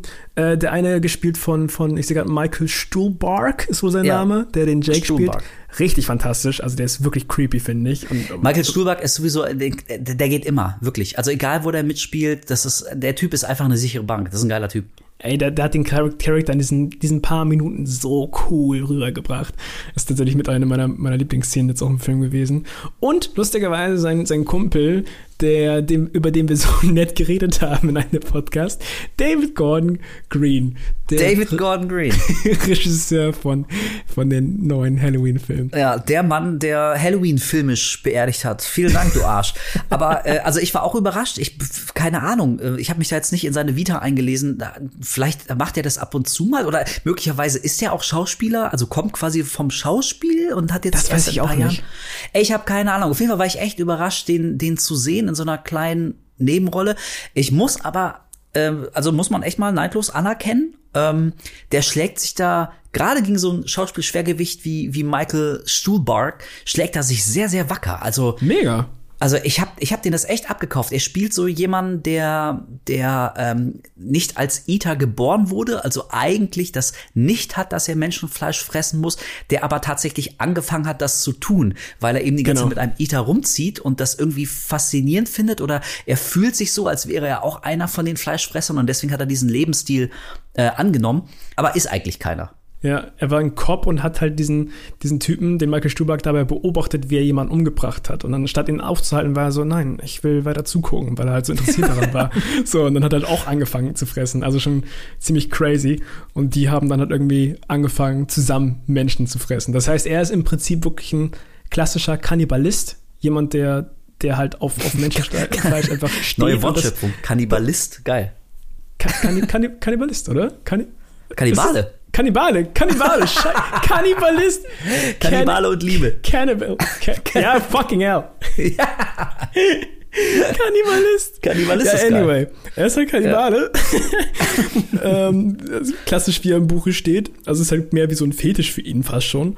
Ja. Und ähm, ja, ist quasi so ein bisschen so der, der Familiar von, von dem, von dem Ethan, mit dem er da rumhängt. Und äh, die beiden sind halt Marin auch nicht wirklich geheuer und Lee. Und Marin denkt sich halt auch so, fragt dann halt auch noch so, wie, du frisst Menschen, aber du musst es nicht. So, du machst es freiwillig und denkt sich auch so, du blöder Arsch, ich muss es machen, so, oder Ja. ich bin, ich habe diesen Impuls. Sie ist richtig you. sauer. Sie ist richtig wütend und, und zieht sich halt zurück und Lee, äh, Lee und sie versuchen dann halt auch abends irgendwann äh, ohne Licht quasi so leise mit dem Auto wegzufahren. Ähm, und dann merkt man erst so, ah, das hätte auch alles schnell nach hinten losgehen können, Voll. weil, weil der Jake rennt ihnen hinterher und, und schreit und man, man äh, kann sich schon erahnen, dass die wahrscheinlich auch die beiden zerlegen wollten, so in dem Moment, wo sie es wo sie es hätten machen können. So. Also es wird nie gesagt, man äh, bleibt als Zuschauer bis zum Schluss im Unklaren, was nun wirklich passiert wäre, aber weil die wirklich sehr, sehr seltsam wirken, also noch weniger vertrauenswürdig als Sully kurz vorher, ähm, kann man auch wirklich total verstehen, warum die beiden, ich meine, im Prinzip sind es ja noch Kinder, so, oder, also, nennen wir es mal Teenager. Ähm, und, und das finde ich nämlich auch, auch so ein Ding, so wenn man, wenn man drüber spricht, ja, okay, die, das sind so Fleischfresser und dann hast du halt die Szene ganz am Anfang, wie Marin ihre Freundin da den, den Finger halt abbeißt und äh, später sieht man, wie, wie sie und Sully üb- über der Leiche von der toten Frau da hängen und sind blutbesudelt und so. Ähm, ich finde, man ist so, so drauf konditioniert, das irgendwie damit zu verbinden, als hätten die so eine Art von Superkräfte oder so, weißt du, als, als wären das so ultra schn schnelle, kräftige Vampire, so wenn die ihre Kraft endlich mal so ungezügelt rauslassen.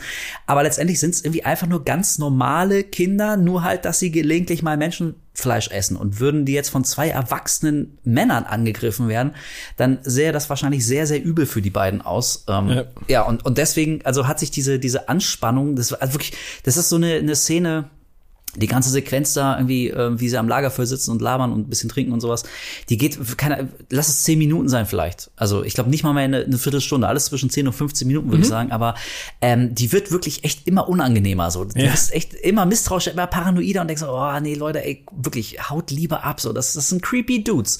Und ähm, und sie machen es dann auch. Naja, und dieses Motiv, dass die beiden Teenager im Auto sitzen und fahren, ähm, das wird ab, also spätestens ab diesem Moment wird das ein großes Motiv des Films, denn du hast es am Anfang schon gesagt, im Prinzip ist das, ähm, ja, wie so ein, ein Road-Movie, in dem zwei ähm, verlorene Teenager-Seelen sich gegenseitig gefunden haben, die erste Liebe erleben und die dann auch wieder verlieren. Aber also man muss schon, glaube ich, sehr auf, auf diese Art von Film stehen, wo es jetzt nicht unbedingt um einen straff durchkomponierten, konstruierten Plot geht, sondern wirklich mehr um, um das Gefühl von, ja, von, von Sehnsucht, von so nicht ganz genau wissen, wohin in deinem Leben. Also wir haben sehr viele, sehr viele Einstellungen, wie wir quasi so die, die Landschaft sehen, die an den beiden vorbeizieht. Dazu gibt's so einen, einen sehnsuchtsvollen Soundtrack, der im Hintergrund so ein bisschen, bisschen rumklimpert. Also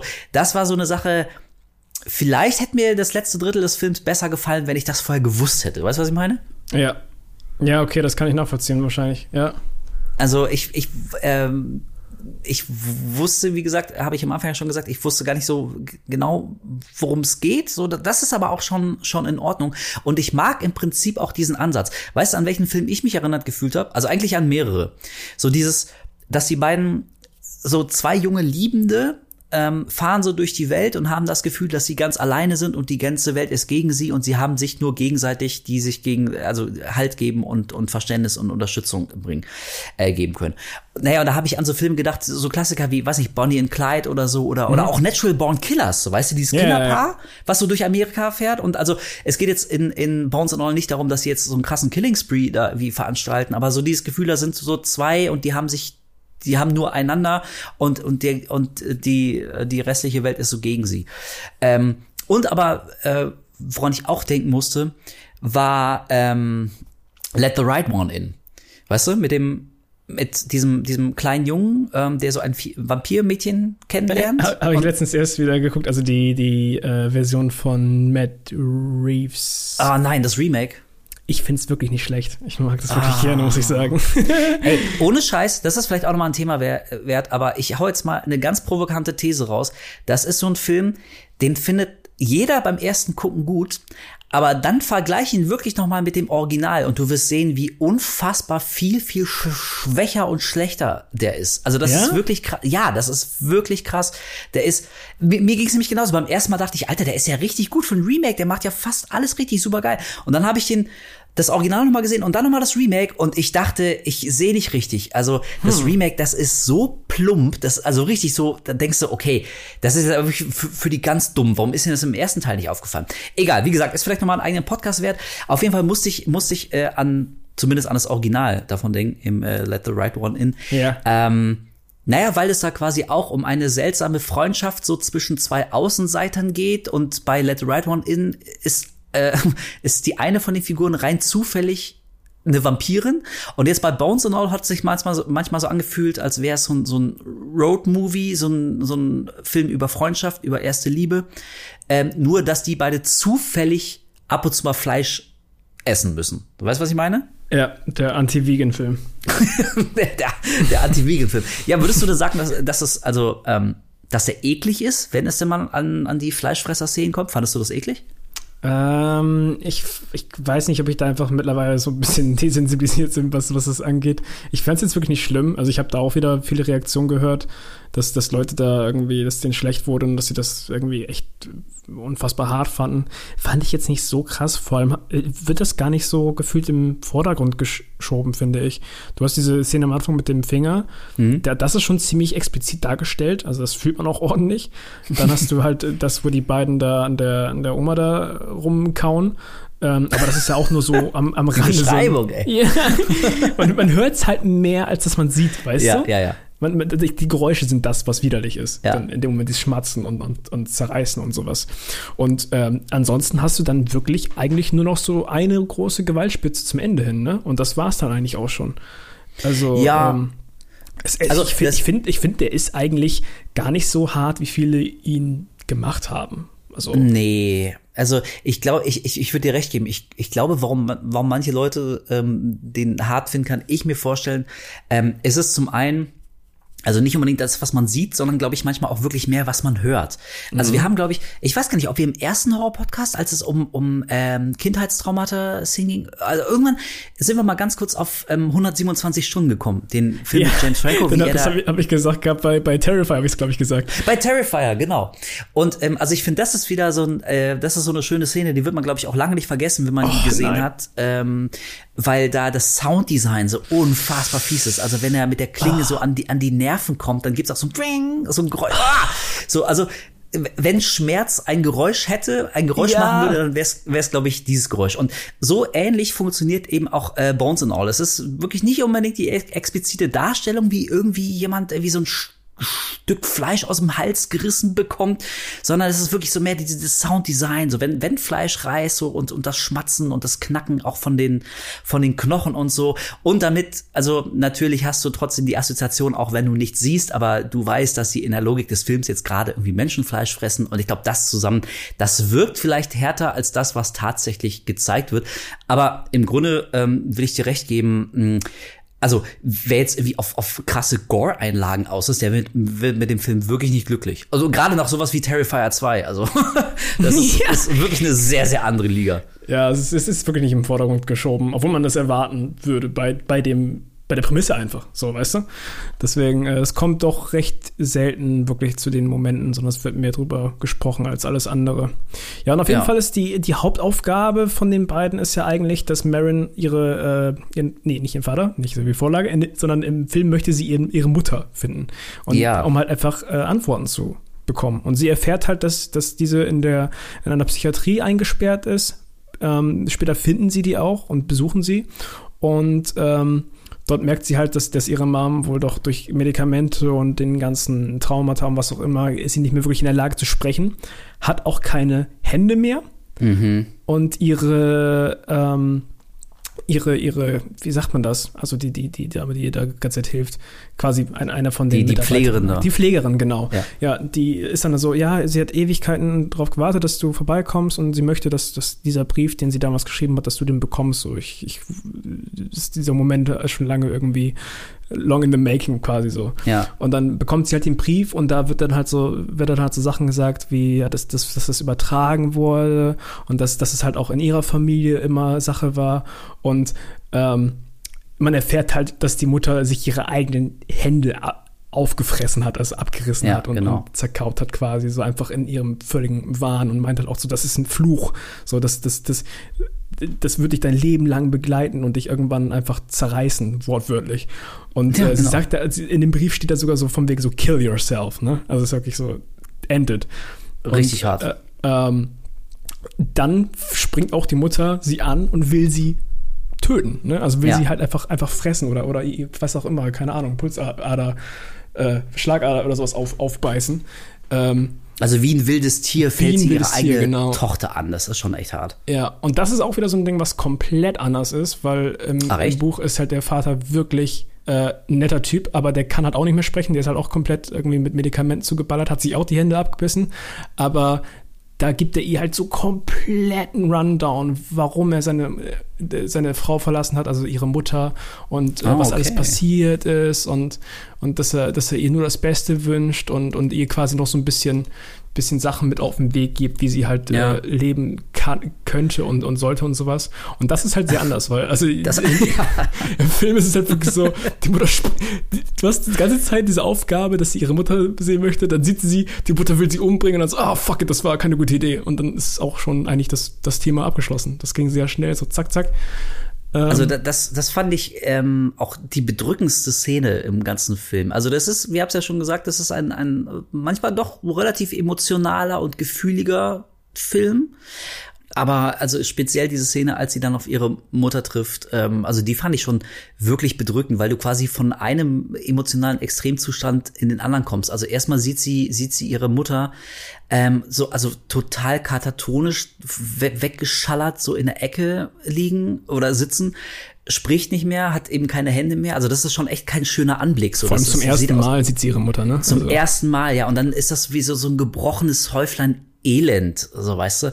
Und als wäre das nicht schlimm genug, äh, das, was danach kommt, ist eigentlich noch schlimmer, nämlich, dass sie echt so, so ein wilden Tier mutiert und ihre eigene Tochter auffressen und töten will. Also das ist Ja. schon, schon krass. Ähm, und was mich aber fast am meisten geflasht hat in der Szene, war, ähm, dass die Mutter gespielt von, von, von Chloe Sevigny.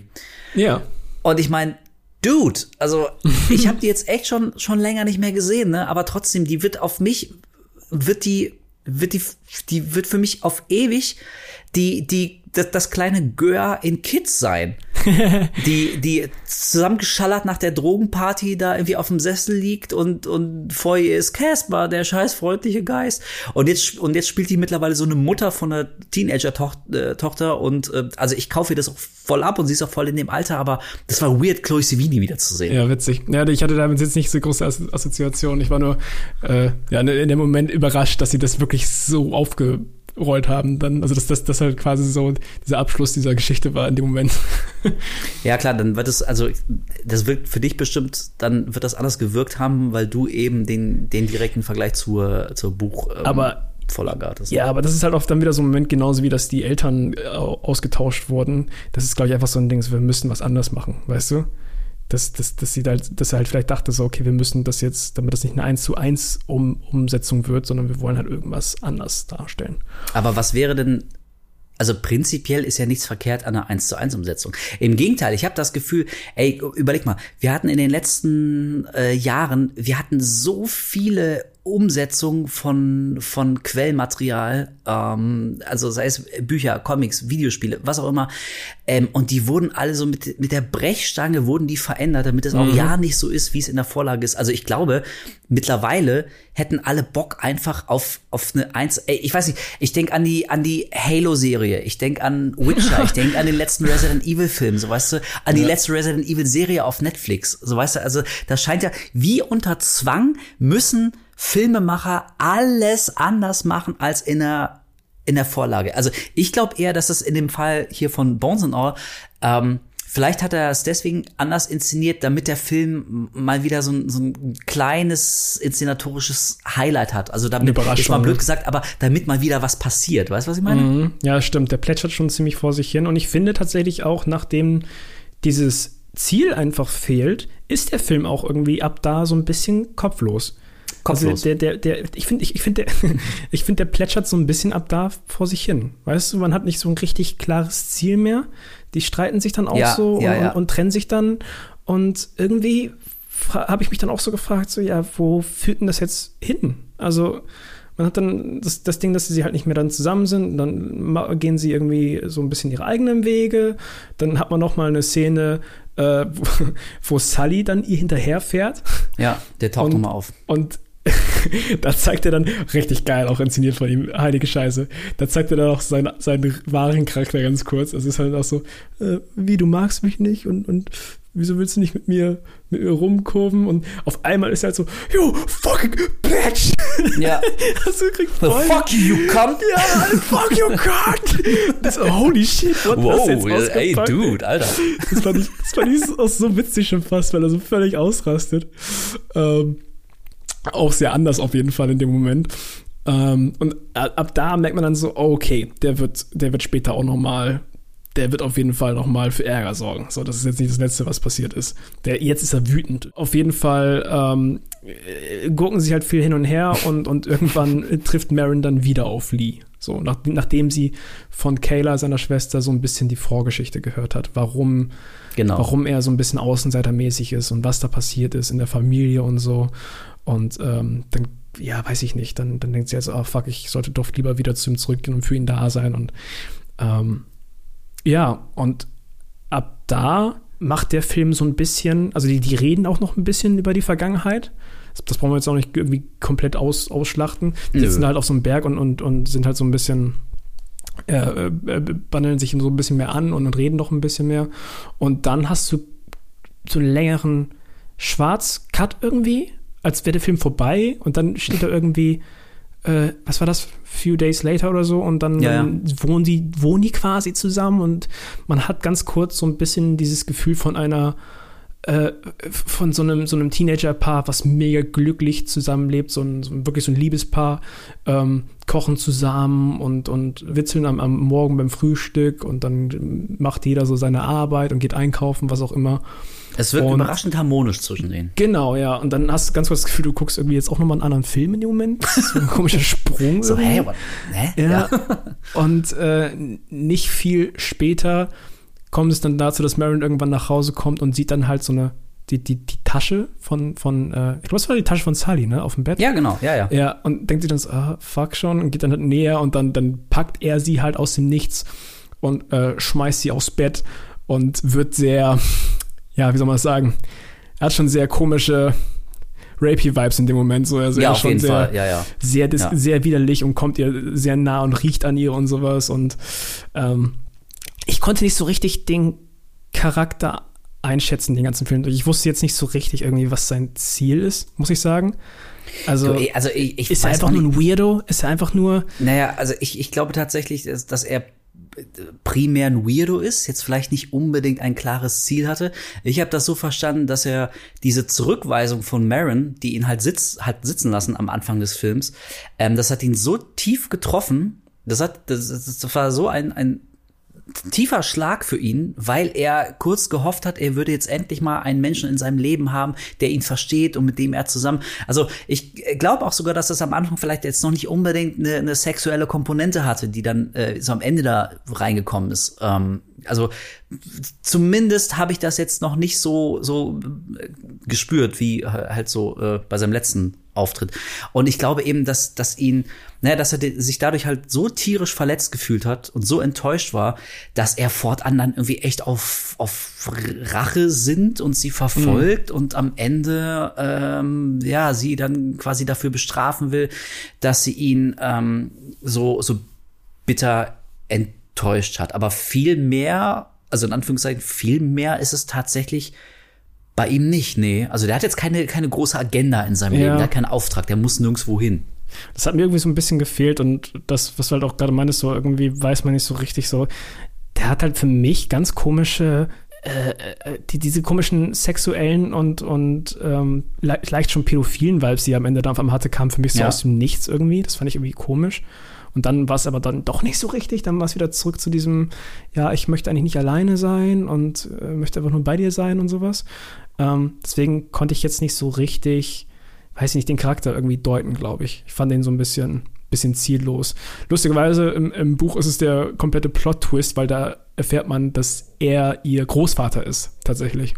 Oh, Also- was echt? Und er verfolgt sie halt ganze Zeit und er möchte eigentlich nur, äh, er möchte halt, dass das endet, so dass das, dass es halt einfach nicht mehr weitergeführt wird in der Familie. Er, er selbst Oh. ist zwar ein Ita, aber er möchte, er, er, er hält das quasi für so einen Fehler Gottes quasi, dass sie Ja, existieren. ja, so. ja, okay. Und das ist halt so der große Moment, wo er plötzlich sein wahres Gesicht zeigt und dann halt sie umbringen möchte.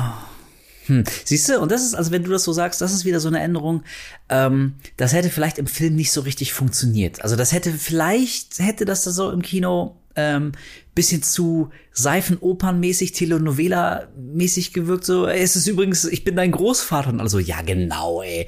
Also, ja, weiß ich nicht. Also, ist, ist, ist schwer zu sagen, aber also ich glaube, ich weiß, was du meinst. Ich fand, ich fand die Figur von Sully fand ich auch schwer greifbar. Das hat mich aber gar nicht so gestört, weil ich ihn dadurch, ähm, Entschuldigung, weil ich ihn dadurch halt so, also so, so unangenehm fand und so schwer einschätzen Unberechenbarer, konnte. ne? Und genau, unberechenbar. Und das hat ja auch wie auch ganz gut zu seiner, mein Gott, zu seiner Figur gepasst. Ist es wieder Corona? Ist es schon wieder soweit? Na toll. Das hört niemals Ähm. auf. 2023, here we go again! Ja, ohne Scheiße. Ich hätte mir was zu trinken hinstellen sollen. Super Rona. Ja. ja, genau. ähm, ja, und dann im Prinzip haben wir eigentlich nur noch die tatsächliche Endszene, das eigentliche Ende. Lee ist nämlich durch den Kampf gegen Sully schwer verwundet worden. Genau, also genau, erstmal erstmal schleicht der Lee sich von hinten an und zieht ihm so eine, so eine Plastiktüte quasi übers Gesicht. Scheiße. Ey, fuck, alles Alter. drin. Ey, alles gut, aber jetzt auf einmal Husten, Schnupfen. Entschuldigung, also wenn ich nächstes, äh, in zwei Wochen nicht mit dem Podcast mit dir am Start bin, dann habe ich wirklich Corona. Egal, red weiter. Ich bin aber Scheiße. alleine. Und tu dann, ich, Ja. ich versuche aber ganz jetzt so, dich zu imitieren dann so. Ich bin aber mit, mir selbst so. Das wird mein großes Schauspieler. Äh, Fucking James Wan. ja. Es ist super einfach, mich nachzumachen. Hey Wolf, wie geht's dir heute? Fuck James Wan! ah ja, sehe ich genauso. Okay, anyway. Ähm, Ja. Auf jeden Fall schleicht sich Lee halt von hinten an und zieht ihm so eine Plastiktüte übers Gesicht und Marin äh, versucht ihn auch irgendwie dann noch so da- das Messer wegzunehmen. Ähm, äh, Sally bekommt aber einen so einen, so einen Stich nach hinten quasi raus in Richtung Ja. Lee und, und wie man später erfährt, hat er halt seine Lunge punktiert, halt, also da, da durchgestochen. Ähm, und da kommt es auch zum Moment, wo, wo äh, Marin ihn das Messer abnimmt und haut halt einfach ein nach dem anderen von diesen Stichen in, in Sully rein. Also rammt, rammt er wirklich komplett einmal durch den Bauch durch. Und ähm, dann ziehen sie ihn in die Badewanne. Lee hat immer noch diese Tüte über seinen Kopf und, und was auch witzig ist, dann in diesem Moment merkt Sully so, oh, warte mal, ich kann das Ding auch einfach zerreißen. ist ein bisschen wie bei Terrifier 1, habe ich mich dran erinnert gefühlt. Da gibt es nämlich genau so eine Szene, wo Art so eine, und das ist auch lustig, weil sie ja eh so low budget waren, aber der hat so eine komische Frischhaltefolie oder sowas, zieht er ihr übers Gesicht und man sieht halt, dass er nicht so richtig stark ziehen konnte, der Schauspieler, weil das sonst gerissen wäre. Ja, ja, ja, genau. Und irgendwann zieht es halt so auseinander. Man sieht halt, wie einfach das wäre. Ähm, Und genauso habe ich mich halt auch erinnert gefühlt an der Szene, weil Sally reißt es halt auseinander, um ein bisschen Luft zu bekommen. Und Marin steckt irgendwie ihre Hand, das war eine ziemlich, ziemlich fiese Szene, steckt sie halt ihre Hand so in eine dieser geil. Wunden und zieht halt so ein Organ raus aus dem Körper. Ja, super gut. Ähm, das, das ist schon ganz schön ordentlich gewesen. Das, das dachte ich so, oh ja, okay, okay. Jetzt, jetzt nimmt der Film gerade an Fahrt auf. ähm, zum Ende. Und dann, ja, merkt man halt so, Lee hat es wohl ein bisschen mehr mitgenommen und äh, sackt auf dem Boden zusammen. Hinterlässt einfach ordentlich Blut an der, an der Wand. Ich weiß nicht, ob das so Ja, ja. schnell da runterschießen würde. Ähm, da passiert so viel auf einmal innerhalb dieser paar Minuten, ne? Ich glaube, sie findet diesen, diesen Haar, dieses Haarseil wieder von Sully und Lee erkennt an den Haaren den Zopf seiner Schwester von Kayla. Richtig. Sagt er so, he killed Kayla, he killed Kayla, am I a bad person? Und äh, während er halt langsam stirbt an, an seiner Lungenverletzung, ähm, ja, äh, bereut er halt quasi so einige Lebensentscheidungen und verlangt von Marin, dass sie ihn frisst. Ja. Und zwar, wie soll sie ihn essen? Also mit, mit Haut und Knochen, nämlich Bones and all. Und jetzt müssen wir vielleicht doch mal, wir haben es vorhin nur ganz kurz angerissen, Stimmt, ja. wir müssen vielleicht mal äh, den, den Titel erklären. Ähm, weil, pass auf, ich sag dir, wie ich das äh, noch weiß im Film und dann sagst du mir, wie es wie es im Buch gesagt wird, weil ich glaube, du hast du hast erzählt, dass dass Marin schon als Kind jemand wie komplett mit Knochen verspeist hat. Genau, der Und im Film war es doch so, dass diese beiden seltsamen Hillbilly-Typen, also Michael Stuhlbarg und David Gordon Green, ähm, dass die quasi ähm, den beiden Kids, also Lee und Marin, ähm, sagen so, also das einzig Wahre ist quasi, wenn du das erste Mal einen Menschen mit Knochen isst, also komplett auf Komplett. ist, das ist so ein bisschen so wie der erste Sex, so, das Ja. ist irgendwie so, so ein wichtiger Schritt für dich. Danach ist wie nichts mehr, wie es vorher war und so. Und es hätte quasi fast so eine, also so eine beinahe my mythische Qualität. So, also du kannst Leute fressen und alles gut, aber ähm, das erste Mal, wenn du einen Menschen komplett isst mit Knochen, das ist irgendwie was ganz Spezielles. Danach bist du irgendwie einfach verändert charakterlich. Ähm, und und wie ist es jetzt im Buch? Also wie erklärt sich dieser Titel? Warum ist das überhaupt wichtig? Im Buch ist tatsächlich so, dass eigentlich so ziemlich jeder, ohne Ausnahme, bis auf wo sie ein Säugling war und dann noch ein bisschen was von der Babysitterin, glaube ich, da war, aber normal frisst halt wirklich jeder die kompletten Körper auf. Also du, Okay, das, das, ist halt, das ja, ja. Ist, ist halt wirklich das Ding. Also Marin, da erfährt man es nicht wirklich, weil immer wenn sie dann halt jemandem zu nahe kommt, dann ist plötzlich der Blackout und genauso ist es halt auch im Buch. Sie, Ja, man, okay. sieht, man, man liest irgendwie noch so, I, I come closer and all I smell is, keine Ahnung, dann, dann beschreibt sie irgendwie, wie die Person riecht und plötzlich Und zack. nächster Satz ist wieder so, I wake up und dann ist auf einmal die Person weg, überall ist Blut und sie versucht erstmal klarzukommen. Ja. Und ähm, ja, das ist halt, das ist halt das, was ich mich halt gefragt habe, als ich gehört habe, dass der umgesetzt wird. Wie machen sie das? Ist, ist, wie wollen die das zeigen, dass ein Mensch einen anderen Menschen in kompletter äh, Form einfach auffrisst und das innerhalb von wenigen Minuten oder Sekunden sogar? So, weißt du, weil es ist halt im, im Film ist es halt eher Richtung Kannibalismus, wo Leute halt wirklich dann nach und nach dann jemanden halt einfach aufessen, so, soweit sie können. Ähm, und, und äh, da, ja, im Buch ist es halt im Prinzip wirklich immer Bones and All. Die, diese Eaters fressen halt einfach den kompletten Körper auf. Und ähm, was ich irgendwie merkwürdig fand bei diesen beiden äh, Hillbilly-Leuten da hier, bei diesem Michael Stuhlbarg, der sagt ja auch zu, zu ihnen, äh, there is before Bones and All and then there's after Bones and All. Genau, was du ja, halt ja, genau. gemeint hast. Und was ich halt komisch finde, ist, als sie dann fragen, so, wie viele Menschen hast du in deinem, in deinem Leben gefressen, sagt er nur drei. Und das fand ich irgendwie komisch, weil der Typ ist halt schon echt älter und ich habe irgendwie erwartet, dass dass er doch schon deutlich, deutlich mehr gefressen hat. Weil wie oft er redet davon, so als hätte er so zig Menschen nur in, in kleinerer Ausführung gefressen. Ja. Aber dann irgendwann hat er angefangen, alle, alles zu fressen. Weißt du, weil wir halt darüber redet, weißt du, ich meine?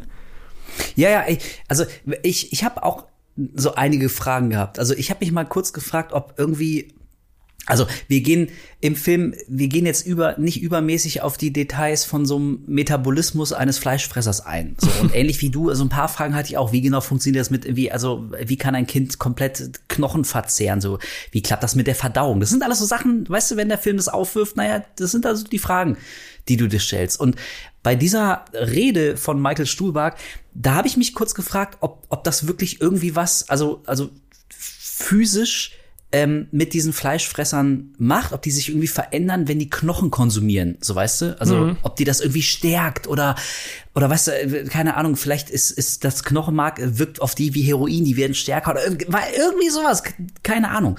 Aber das bleibt tatsächlich echt relativ ähm, nebulös. Also ob das wirklich so eine so eine ja so eine romantische Verklärung quasi innerhalb so der der der Eater-Szene ist. So, oh, wenn du wenn du Menschen mit Knochen isst, so das ist was ganz Spezielles. So keine Ahnung, wie wenn wir losgehen und äh, wir gehen in so ein richtig geiles Steakhouse oder so, kaufen uns ein Lass uns ein Kobe-Steak für 80 Euro kommen. Wie sowas, weißt du, ein Jahreshighlight. Ja.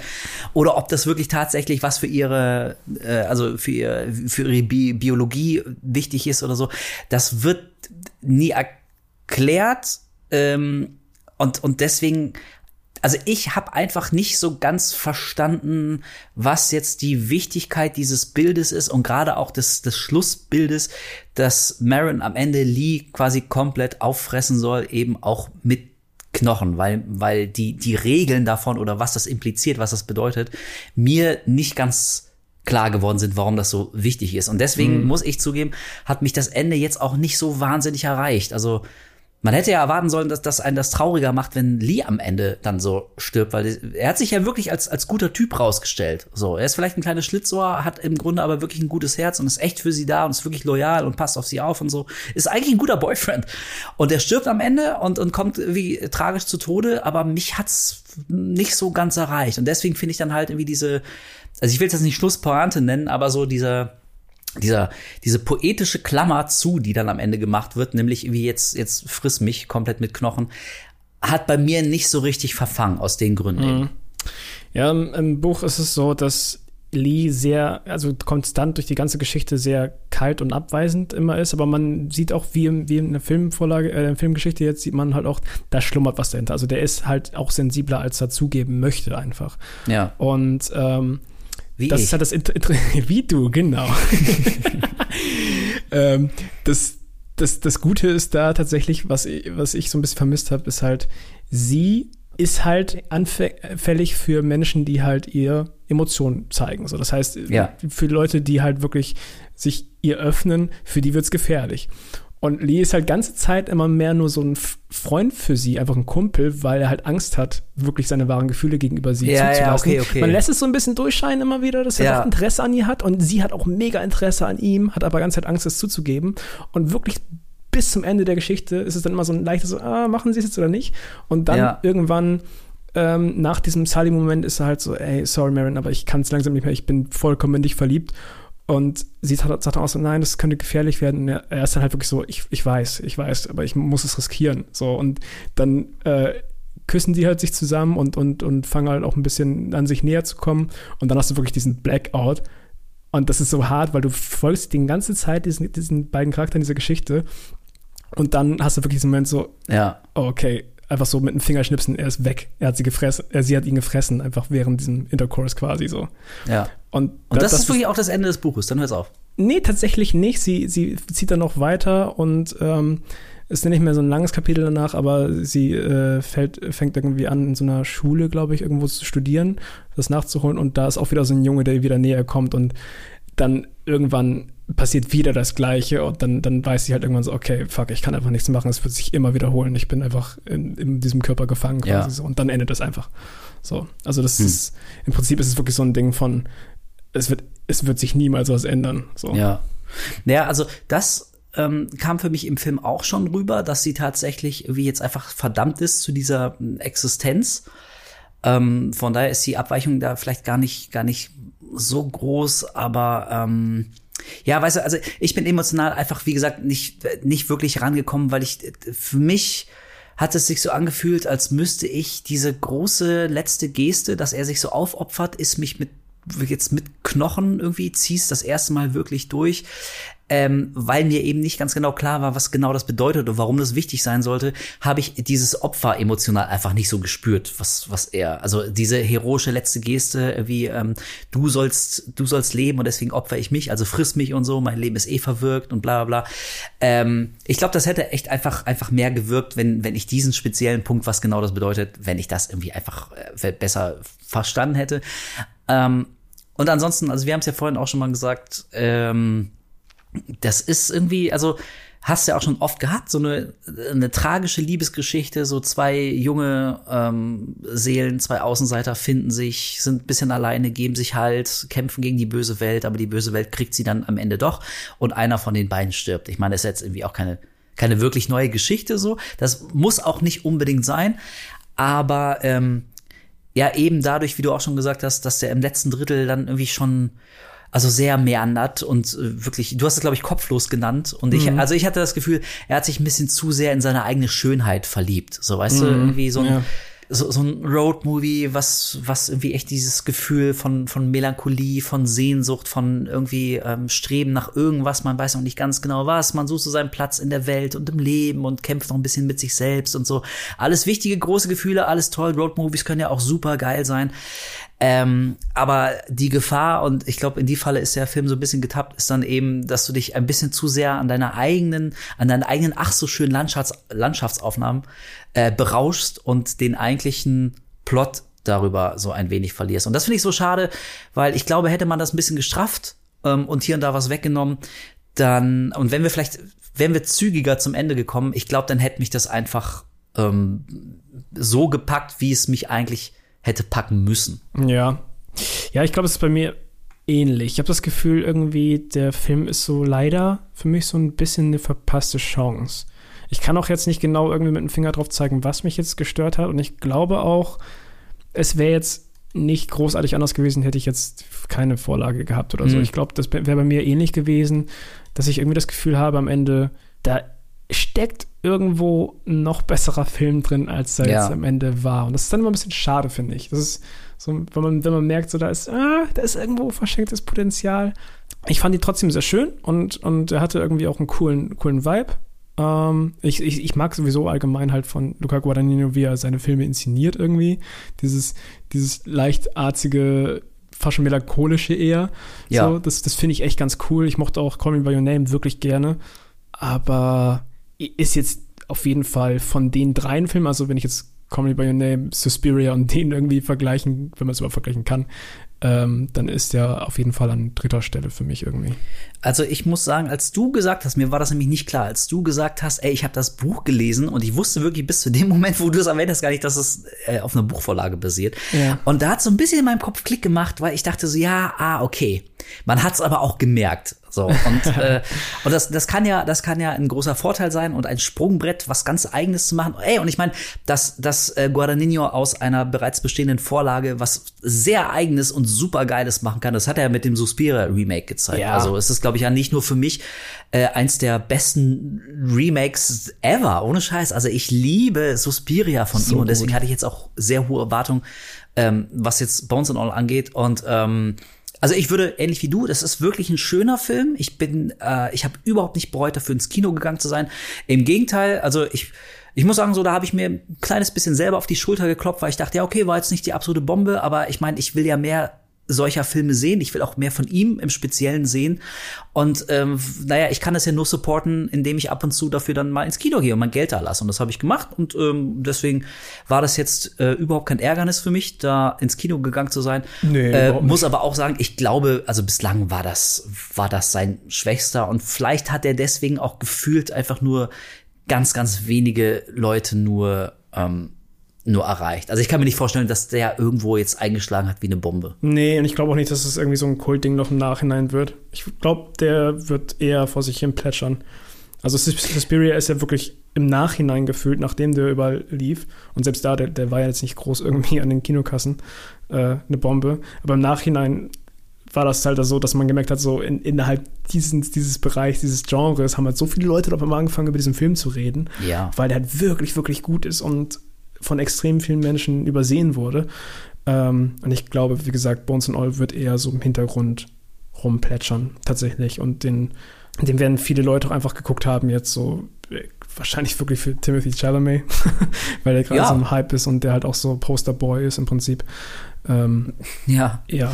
Und du hast gerade äh, dahin plätschert, hast du gesagt. Und äh, da möchte ich noch auf eine für mich dann letzte Sache zu sprechen kommen. Was wir auch noch erwähnen sollten, ist der Soundtrack. Der ist nämlich tatsächlich mal wieder von Trent Reznor und Atticus Ross. Und nicht, wie ich leider im letzten äh, Kino Plus Video bei Rocket Bean zu Avatar gesagt habe, Atticus Finch. Ich habe ihn Atticus Finch genannt.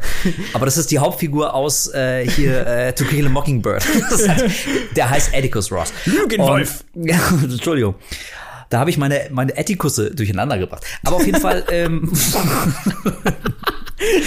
ähm, was wollte ich sagen? Achso, ja, ähm, ich muss sagen, ich wirklich, ich habe das erst beim allerletzten Stück habe ich erst rausgehört, äh, dass es offenbar von von Trent Reznor und Atticus Ross kommt, der Soundtrack, weil man da Trent Reznor das erste Mal singen hört und davor war das für mich ein, ein sehr gefälliger Soundtrack, so typisches so Gitarrengezupfe, ne? Aufnahmen von weiter Landschaft, großer Himmel, äh, der große amerikanische Traum auf der Straße, du findest dich im Leben, ne? das typische Roadmovie-Gefühl, was die ganze Zeit rüberkommt.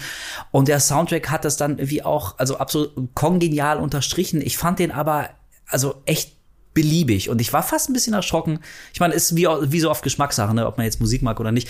Aber ähm, ich habe von speziell von ähm, ja Trent Reznor und eben Atticus Ross habe ich so viele andere geile Soundtracks schon gehört. Ich meine, äh, die die liefern ja echt mittlerweile einen super Soundtrack nach dem anderen ab. Und dagegen fand ich den ähm, also wirklich fast erschreckend nett, so dudelig. Den kannst du irgendwie so anmachen, keinen nervt's, keinem fällt's auf, aber eben auch nicht im positiven Sinne. Ist dir da irgendwie. Äh, Hast, Nee. du das, hast du das gleich gehört, dass es Trent Reznor ist? Nee, nee. Ich, äh, das ist auch für mich ähnlich, dass es irgendwie durch den Film durch so, keine Ahnung, war ein beliebiger Soundtrack im Hintergrund halt, der, wie du schon sagst, so gitarrenmäßig und so ein klassischer Road-Movie 0815, weiß ich nicht, so ein ruhiger Soundtrack halt irgendwie. Das war jetzt nicht so, wo ich, wo ich dachte, so, das, das, das äh, bleibt irgendwie hängen. Und wenn ich im Nachhinein über den Film rede, ich wäre jetzt nicht mal auf den Soundtrack zu sprechen gekommen, um ehrlich zu sein. Ja, daher, genau. Und, und ich wäre es auch nicht, wäre er nicht eben von, von Reznor und Atticus Ross Ja. gekommen. Also, wenn ich zum Beispiel mal, ich meine, wirklich, der hat so viele Soundtracks erwähnt, man könnte jetzt, glaube ich, ganz viele verschiedene Filme ähm, nennen, aber äh, also, wo es mir extrem aufgefallen ist, war zum Beispiel bei der Watchmen-Serie vor zwei Jahren oder war das? Hast du die gesehen? Oh, die muss ich immer noch nachholen, ey. Ich bin so Boah, ein fucking. Watchmen-Fan, sowohl, sowohl Comic als auch den Oh, Film. Ich liebe ey, die. Dude. Oh, dann ist schwierig, dann ist schwierig, weil Oh. wirklich, also, ey, na, oh, das ist, oh, wir könnten über so viele Themen podcasten, deswegen pass auf, nur, nur, nur ganz kurz, das- Fass habe ich aufgemacht, dann äh, muss ich ganz kurz was Wobei sagen. ich weiß doch, du meintest der Anfang, ich weiß doch, du hast sie angefangen damals und fandst, glaube ich, die richtig geil, weil ich weiß noch, bei den ersten Einzelfolgen meintest du, glaube ich, so, du findest die echt interessant und dann hat es, glaube ich, nachgelassen, ne? War das Also, so? das ist eine absolut schizophrene Serie, weil ich wirklich, äh, also äh, lange, lange, lange davor und danach nichts gesehen habe, was so stilsicher war, was so einen geilen, selbstbewussten Stil hatte, der sich Es sah also schon wirklich, cool aus. Es sah super geil aus, es war hammermäßig inszeniert ähm, und gerade in den ersten Folgen werden so viele Fragen aufgeworfen und du checkst überhaupt nicht so, Alter, was ist denn jetzt los? Aber du spürst schon, okay, das ist hier wirklich eine, eine Fortführung von dem, was damals in Watchmen passiert ist. So, was wäre 20 Jahre später? Was, was wären so die Entwicklungen in der Welt und sowas? Ähm, und dann bricht die Serie aber leider komplett zusammen und bietet so ein unfassbar hirnrissiges Finale, was auf den ersten Blick irgendwie, also die haben probiert, sowas ähnliches zu schaffen wie damals beim Original Watchmen, aber wenn du mal drei Sekunden drüber nachdenkst, also wirklich, das, das kollabiert komplett so. Deswegen ähm, ist die Watch, also ist auf jeden Fall Blick wert, so allein was den Stil angeht und deswegen bin ich nur drauf gekommen und der Soundtrack, wirklich so ab den ersten paar Klängen, du denkst, holy shit, Alter, wer hat denn diesen Soundtrack gemacht? Der ist ja richtig geil. Ich habe ihn mir sofort bei Spotify geedit und so. Das ist ein super geiler Soundtrack und deswegen war ich jetzt gerade eben so ähm, äh, enttäuscht, wenn nicht gar erschrocken darüber, ja, wie beliebig und belanglos dagegen der Soundtrack zu ähm, Bones and All ist. Und deswegen wollte ich das noch mal ansprechen. Also tut jetzt nicht weh, ist nicht schlimm, aber da wäre, glaube ich, echt so mehr drin gewesen. Ja, und das ist vielleicht tatsächlich ein ganz gutes Fazit zum ganzen Film. Irgendwie Ja. alles, alles in Ordnung, alles nett, alles schön. Guckt man gerne, guckt man, guckt man mal so weg, ähm, aber es wäre mehr drin gewesen. Genau, ja, kann ich ja nicht genauso unterschreiben. Ist aber tatsächlich auch beim Buch so. Also beim Buch dachte ich auch so, genau das Gleiche. Es ist wirklich kein schlechtes Buch, aber es ist auch wirklich kein Meisterwerk. Also es, ich, mir hat es sehr viel Spaß gemacht, aber ich würde es jetzt auch nicht wirklich äh, blind jedem empfehlen, weißt du? Ist das ein langes Buch? Äh, nicht wirklich Also- tatsächlich. Ich glaube 200, 200 Seiten oder so, 150, weiß ich nicht mehr. Ja, okay. Also müssen, müssen wir mal nachschauen. Es äh, hat sich nicht lange angefühlt. Ich habe es tatsächlich in zwei Tagen durchgelesen. Ja, okay. Ich muss aber auch sagen, also jetzt durch den Film und auch durch deine eher äh, verhaltene Reaktion, ähm, also wäre jetzt nicht auf meinem Lesestapel ganz Ja. oben irgendwie. Ich habe das Gefühl so, okay, ich habe das jetzt in Filmversion gesehen, ähm, alright, äh, abgehakt, aber Ja. ich muss da jetzt nicht zurückkommen zu dieser Story in. Aber ich fand das Buch trotzdem deutlich besser als den Film, muss ich sagen. ja, okay, okay. Na gut, okay. Ich weiß, ich bin Äh, jetzt der, der, der 0815-Typ, den ich normalerweise mal hasse, weil ich halt normalerweise immer dann gedacht habe, oh, die Leute reden immer über die Vorlage und der Film, ja, das ist halt einfach anders. Aber jetzt, jetzt bin ich halt auch mal in der Lage. jetzt muss ich leider sagen, das Buch hat mich mehr abgeholt als der Film. Ja, ich meine, das ist ja, also es ist ein Klischee, aber das kommt ja auch wie alle Klischees jetzt nicht von ungefähr. Das hat ja auch einen Grund, warum das mittlerweile ein Klischee ist. Und in dem Ja. Fall mag es auch wieder so sein. Ey, und ganz ehrlich, also ich glaube, das klingt jetzt so hart, aber ich glaube, ich werde äh, mir Bones and All nie wieder nochmal angucken. Also nicht, weil ich den hier scheiße fand oder so, haben wir jetzt lange drüber gesprochen, aber ich kann mir nicht vorstellen, dass ich in drei Jahren irgendwie mal an meinem Filmregal vorbeigehe und denke, boah, weißt du, was da fehlt? Bones and All. Ich muss ihn jetzt sofort bestellen, weil ich jetzt richtig Bock auf diesen Film habe. Ist bei mir Da- genauso. ey, das glaube ich nicht. Also ich habe das Gefühl, ich habe da jetzt beim ersten Gucken alles rausgeholt und und ja und das war's irgendwie auch. Und also meine Mutmaßung ist, dass es den allermeisten Leuten so geht. Ich kann mir nicht vorstellen. Ich glaube, der wird ein paar Leute haben, die finden den ganz gut, so wie wir. Aber ich kann mir nicht vorstellen, dass der so richtige Fans ähm, haben wird. Und deswegen Dann lieber noch mal Suspiria reinschmeißen. ja, locker. Ey, und wirklich, ähm, wir haben es beim letzten Mal schon gesagt, ne, wir freuen uns nach wie vor, wenn ihr uns ähm, auf Instagram oder auf Twitter, äh, wenn ihr uns eure Themenvorschläge schickt. Wir sammeln die auch fleißig. Ja. Wie immer bitten wir ein bisschen um Nachsicht. Das dauert irgendwie einfach, bis wir es alles abgefrühstückt haben. Aber ihr könnt davon ausgehen, auf jeden Fall reden wir auch nochmal über Suspiria. Entweder als Sowas von, einzelstehende Podcast oder wenn wir mal irgendwie so über Horror-Remakes reden, ähm, oder vielleicht auch nur mal über gute Remakes, da gibt's ja auch, auch schon ein paar. Aber ähm, Suspiria wird, wird auf jeden Fall noch mal Thema sein. Also habt einfach nur ein bisschen Geduld, aber das kommt. Ja, und wir, wir können tatsächlich auch diesmal schon wieder sagen, was wir als nächstes reden wahrscheinlich, ne? Mit Megan. Weil das ja, genau dann so dahin haut.